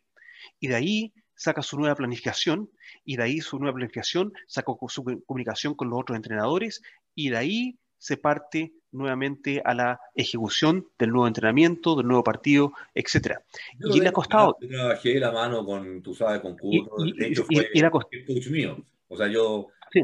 para, su, para sus planes eh, que pudo aportar, entonces sé que... Exacto. Y, el tema es que es el tema de la reflexión juega un rol muy importante y, le cuesta, y le ha costado a veces con gente, jugadores o otros entrenadores, que, se entienda de dónde viene esta planificación. Porque, porque ya no es una, una cosa secuencial netamente de la evaluación, planificación, ejecución. Es evaluación, reflexión planificación, ejecución. Y eso, y eso eh, es súper clave. Acá lo hacemos, lo hacemos muchísimo. Eh, eh, es parte de cómo enseñamos la pedagogía de coaching. también lo hacemos, obviamente, en pedagogía, porque, y, y, es, y es el approach que tenemos a ser buenos delivers. A ti tocó en escuchar las conversaciones entre Zach y, y Cams en el asiento de atrás del auto cuando íbamos a diferentes sesiones de entrenamiento y cómo hacían este ejercicio. No era necesariamente la evaluación de cómo fue la sesión, sino era la reflexión. ¿Qué estábamos aprendiendo? ¿Qué podíamos usar? ¿Qué podíamos usar en otro lugar? De repente lo que hicimos, no sé, en Stade francés es algo que se reflexionó después en las copias que teníamos en la noche, hacíamos, hacíamos reflexiones bien buenas, eh, en las copias y qué iban a poder usar en su otro entorno y de vuelta acá en Nueva Zelanda. Entonces, a veces lo que pasó con su equipo acá en Nueva Zelanda no va a estar solamente influida por lo que pasó en el partido como evaluación, sino también por las otras experiencias que uno puede incorporar a la reflexión.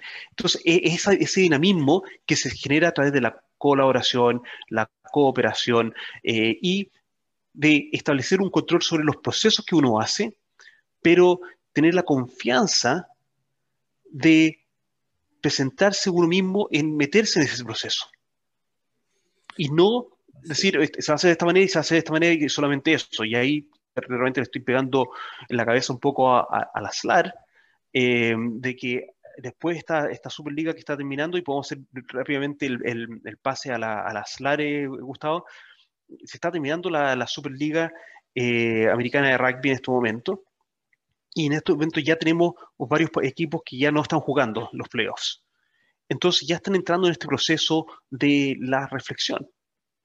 Eh, cuando, y, ese grupo humano, y eso lo otro que, es fuertísimo, ese grupo humano, pienso, pienso, en Cafetero, ese grupo humano que se conformó para que Cafetero jugara en Selknam este año, terminó. Ese grupo humano de performance que se formó para el 2021, terminó.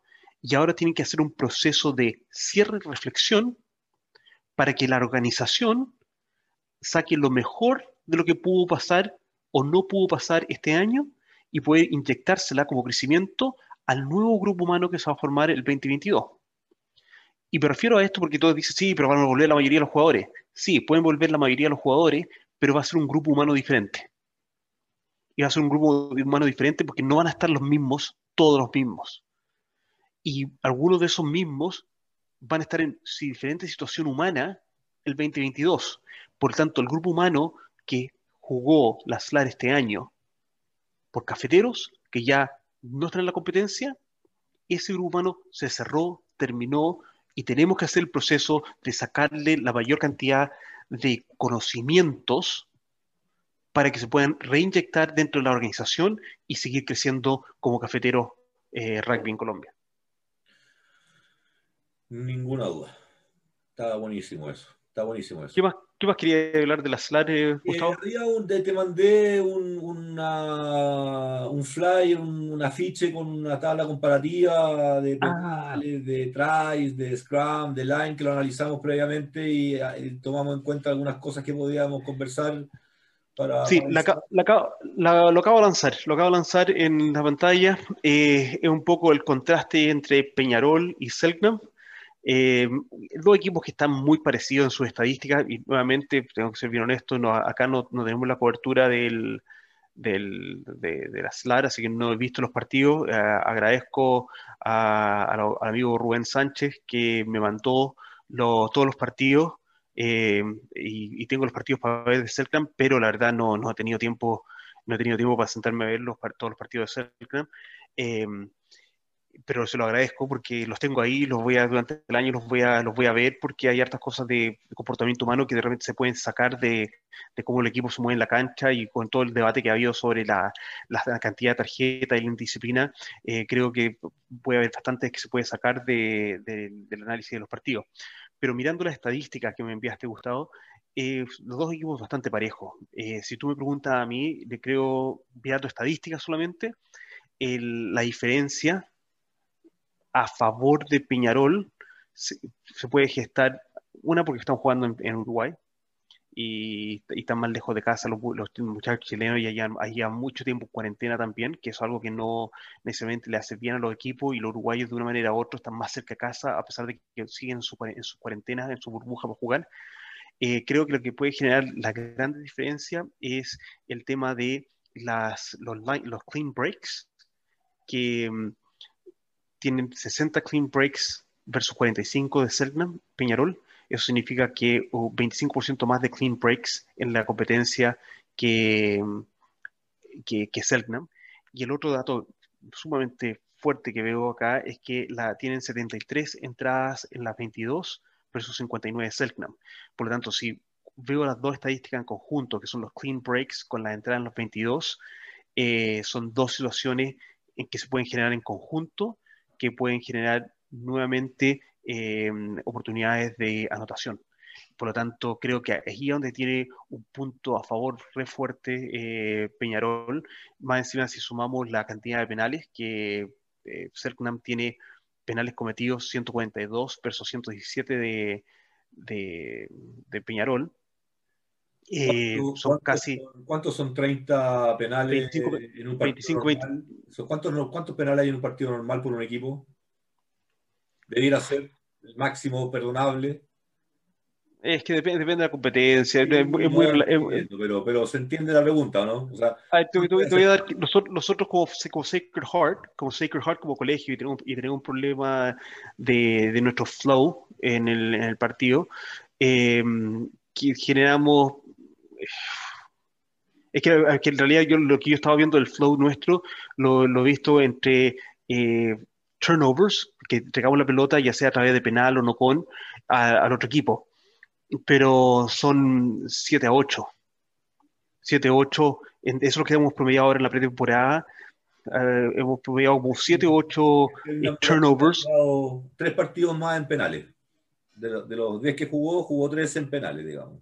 Sí, sí por ejemplo, si, si lo resumo en 9, entre, entre scrums y penales que regalamos la pelota, que sumamos lo que tenemos por partido, que estamos con eh, estamos con unos cuatro, cuatro por, Sí, somos jugadores de rugby, uno sabe cuando, cuando mm. un, uno como equipo, aunque gane un partido, aún ganando el partido, tuviste nueve penales, te llega reto del entrenador igual.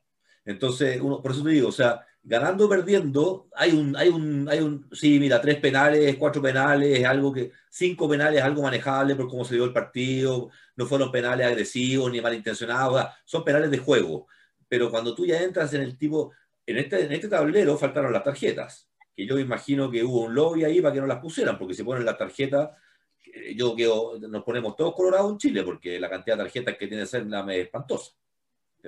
Pero, pero yo creo que ahí, ahí está el tema, porque los penales cometidos, si, vemos que eh, Peñarol tiene un 25% más de clean breaks, de cuando rompe la línea de ventaja y, pasan, y tienen eh, casi 20, 24 eh, entradas 22 más que, que Selknam en todos los partidos, y han jugado contra los mismos contrincantes. Eh, tenemos el tema de que eso significa situaciones donde Selknam va a estar persiguiendo a Peñarol, está persiguiendo, está en lo que llamamos acá en el back foot, y son situaciones donde ya podemos efectivamente entrar en una situación de penal nuevamente. Si estamos entrando en zona roja cometiendo penales, estamos regalando tres puntos. Y, ahí creo que puede ser la diferencia de partido. Si, uso la analogía, no, o no, analogía, si uso la forma de que se pronostican partido acá, yo te diría que Peñarol gana con más 3, menos, menos 7. Yo creo que la, diferencia de, de, marcador va a ser Peñarol ganando por más 3, menos 9. Ahí, digámoslo así. Más 3, menos 9.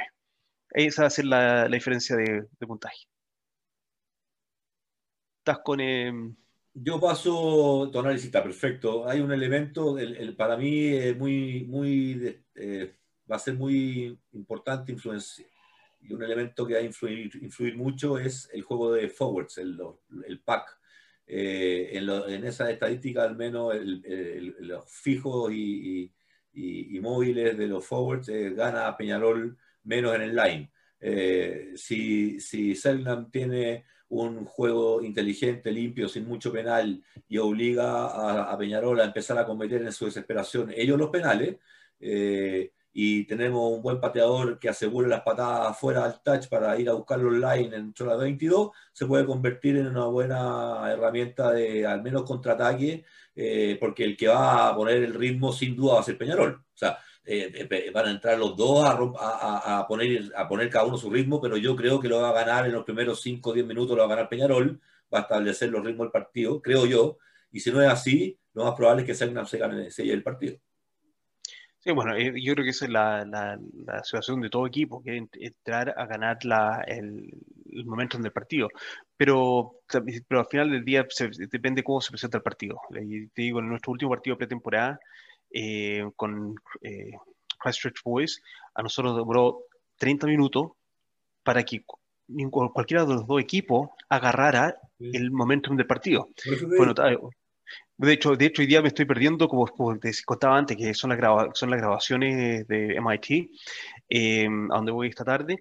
No fui a Tauranga, porque estamos jugando hoy día con Tauranga Boys en Tauranga, que queda como a tres horas y media eh, de, de, Oakland. Muchos chilenos que han estado por acá se recordarán de Mount Manganui. Eh, ahí, ah, bueno, Mount Manganui es la zona Tauranga, donde eh, Sacred Heart este fin de semana está jugando con Tauranga Boys. Así que otro buen, de buen colegio eh, no del calibre de Christchurch Boys, pero de buen calibre, que jugamos todos los años la pretemporada. El año pasado vino Tauranga acá a Oakland, nosotros este año nos tocó ir a Tauranga. En nuestro último partido de pretemporada, antes de comenzar contra Mags, contra Mount Albert Grammar, en, una semana, en dos semanas más. La próxima semana tenemos nuestro último campamento de pretemporada y después vamos a la siguiente semana al inicio de temporada. Así que eso es un poco lo que está pasando por acá, relacionándolo un poco con el, con, con la SLAR. y vamos cerrando, Manchito, vamos cerrando con el gran partido que se viene la final de la OTA, ¿cierto? Con no sé cuántos All Blacks, que para. Te doy tres minutos para que nos hables de eso, porque ya estamos sobre una hora en el segundo tiempo. Eh, mira, para, para, ser honesto, hay dos grandes finales este fin de semana. Está la de, la, de Super Rugby, la de Super Rugby Australia, que es Brumbies contra, contra los Reds de Brisbane. Eh, en el caso mío, eh, por, el cariño que, que, tengo a Sanela, a Daniela Tupo. Eh, voy, por los, voy por los Reds. Eh, va a ser un buen partido. Ese va a ser un muy buen partido. Creo que el, Super Rugby Australia subió mucho, mucho su atractivo este año. creo que esa final va a ser una final bien, bien buena, bien pareja. yo estuve viendo em, unos artículos que eh, mucha influencia tuvo alguien neozelandés que llegó a Australia, ponte tú, ¿puede ser o no? Sí, eh, Dave Rennie, el, entrenador de los Wallabies. Eh, exacto, y, porque dijo, o, nos ponemos a, jugar un, un, rugby de mayor impacto, o, o nos van a pasar por encima y fue una invitación abierta a todas las franquicias y la tomaron, la hicieron propia y definitivamente lo que nos aconseja don Humberto ahí funcionó, que fue conversar, superar diferencias y lograron aumentar el valor en sí de un producto que venía en baja. Oh, más, más, aún, eh, Dave Rennie estuvo yendo a cada una de las franquicias. Así es. Trabajando con los jugadores. Así es. Eh, eh, fue el entrenador de los Chiefs cuando ganaron los back-to-back Super Rugby. Eh, ha, sido entrenador de, en los All Blacks, parte del cuerpo técnico. Se esperaba que fuera uno de los candidatos fuertes a, entrenador de los All Blacks por sobre eh, pero bueno, eh, finalmente no, no, obtuvo la pega acá en, Nueva Zelanda y se fue y tomó la pega en, en Australia. Y, en, y acá se mira, está muriendo mucho el trabajo de Dave Rennie porque sabe el calibre de gran entrenador que es y si alguien puede cambiar la gente desde abajo, eh, eh, es Dave Rennie. Así que. No me cabe duda que debe tener un colega tuyo trabajando con él de mano a mano en tema mental skills, porque esos cambios pasan por mente, no pasan, pasan de, hecho, de, de, hecho, un amigo, hay un mental skills coach eh, neozelandés, amigo mío, eh, que, que, que, el, el Maori Guru, le, dicen, que está trabajando con los Brumbies que está trabajando con los que se mudó este, este, este año a Canberra a, trabajar con los Brumbies. Así que sí, sí hay, hay mucha influencia neozelandesa en este momento. El head coach de los Reds, el ex eh, All Black, Brad Thorne, que ganó el Mundial del 2011, que era la segunda línea, un hombre rudísimo, rudísimo. Eh, va a ser muy buen partido. Ese partido, eh, gran invitación a, verlo. no me atrevo a decir quién va a ganar, la verdad. Quiero que ganen los Reds, pero la verdad lo veo difícil pronosticar quién puede ganar ese partido, lo veo muy parejo, muy, muy parejo. por otra parte, em, el partido de acá, del Sub Rugby Aotearoa, que es básicamente el partido que tuvimos el año pasado, ese North and South casi que tuvimos, que son, fue All Blacks contra All Blacks, es un poco lo que estamos viendo este, este fin de semana.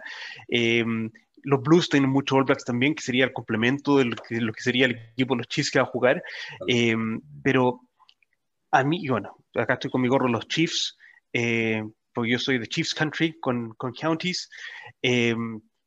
Yo voy por Chiefs, por varias, varias, razones, porque soy de Counties, Counties provincia de los Chiefs.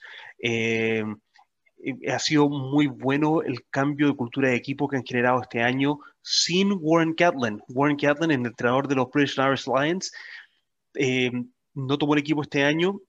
Tomaron un entrenador que vino solamente por un año, pero un entrenador que cambió la cultura del equipo después de haber perdido 11 partidos consecutivos y lo transformó en un equipo que sabe ganar los grandes momentos. Y, han ganado los grandes momentos en los últimos 4 o 5 partidos. Gran elemento ha sido eh, Damien McKenzie. Eh, yo estoy muy contento de que está jugando también eh, Tupovai, que es el tongano de TBR, que es, la segunda línea de, de, los Chiefs. Eh, me tocó conocer a Sony, el hooker de los Chiefs, que, que no, no es All Black, pero que es un muchacho que tiene, tiene, tiene, tiene una razón porque la cual está jugando, tiene un hambre es un poco cuando nosotros ¿te acuerdas cuando fuimos a la, a la, Universidad de Chile y veíamos a esos muchachos de 18 años que estaban jugando y que veíamos ese hambre por jugar? Bueno, Sammy Sony, el hooker, el hooker de los Chiefs, lo tiene. El, un hombre que me, tocó ver hace dos semanas atrás en, Hamilton, hablando a, a, nuestros jugadores y hablando de que una de las razones por las cuales él juega rugby era para pagarle el colegio a su hermano, al mismo colegio que él tuvo la oportunidad de ir, y se puso a llorar. Es un hombre que te puede hacer la diferencia en un partido.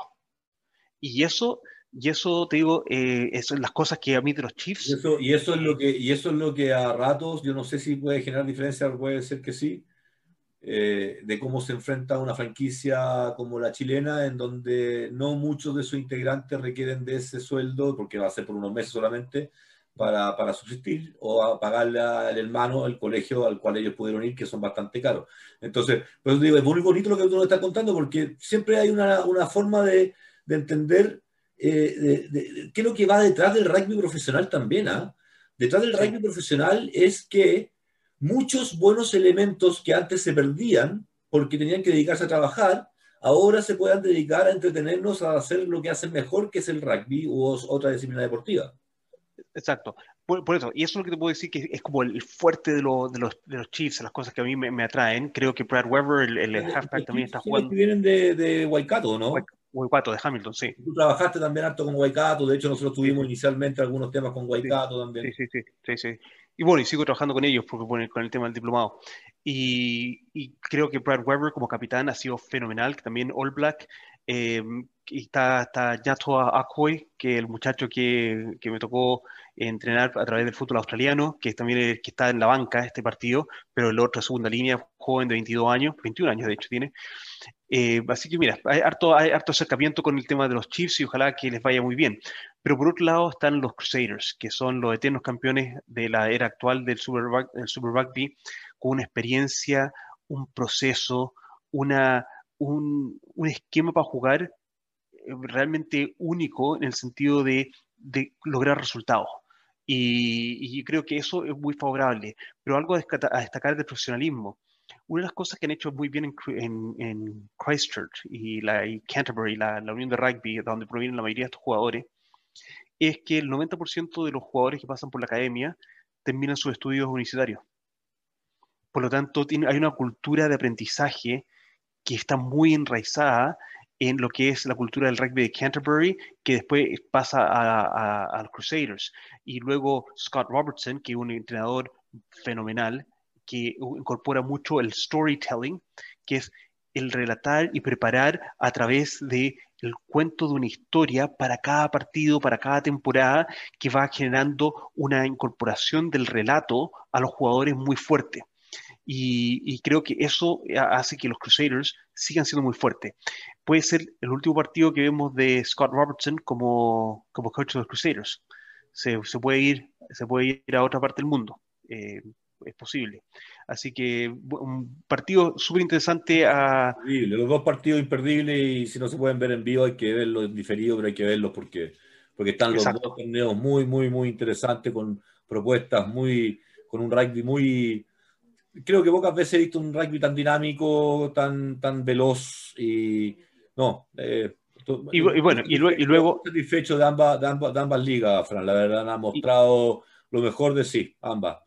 Sí, y luego el próximo mes viene el Trust Tansman, que es la competencia en conjunto, y, y luego lo que va a ser súper interesante para el rugby mundial es ver que como los europeos no han podido viajar a esta parte del mundo, eh, tanto Australia como Nueva Zelanda va a estar jugando muchos partidos con las islas, donde está abierta la burbuja, que va a potenciar mucho el rugby de la isla, el darle más, más juegos, más partidos con los Wallabies y con los All Blacks. Así que eso es algo, ah, estamos hablando mucho de reflexiones en este, este podcast, eh, a reflexionar qué está pasando ahí, especialmente sabiendo que los Pumas han quedado un poco aislados.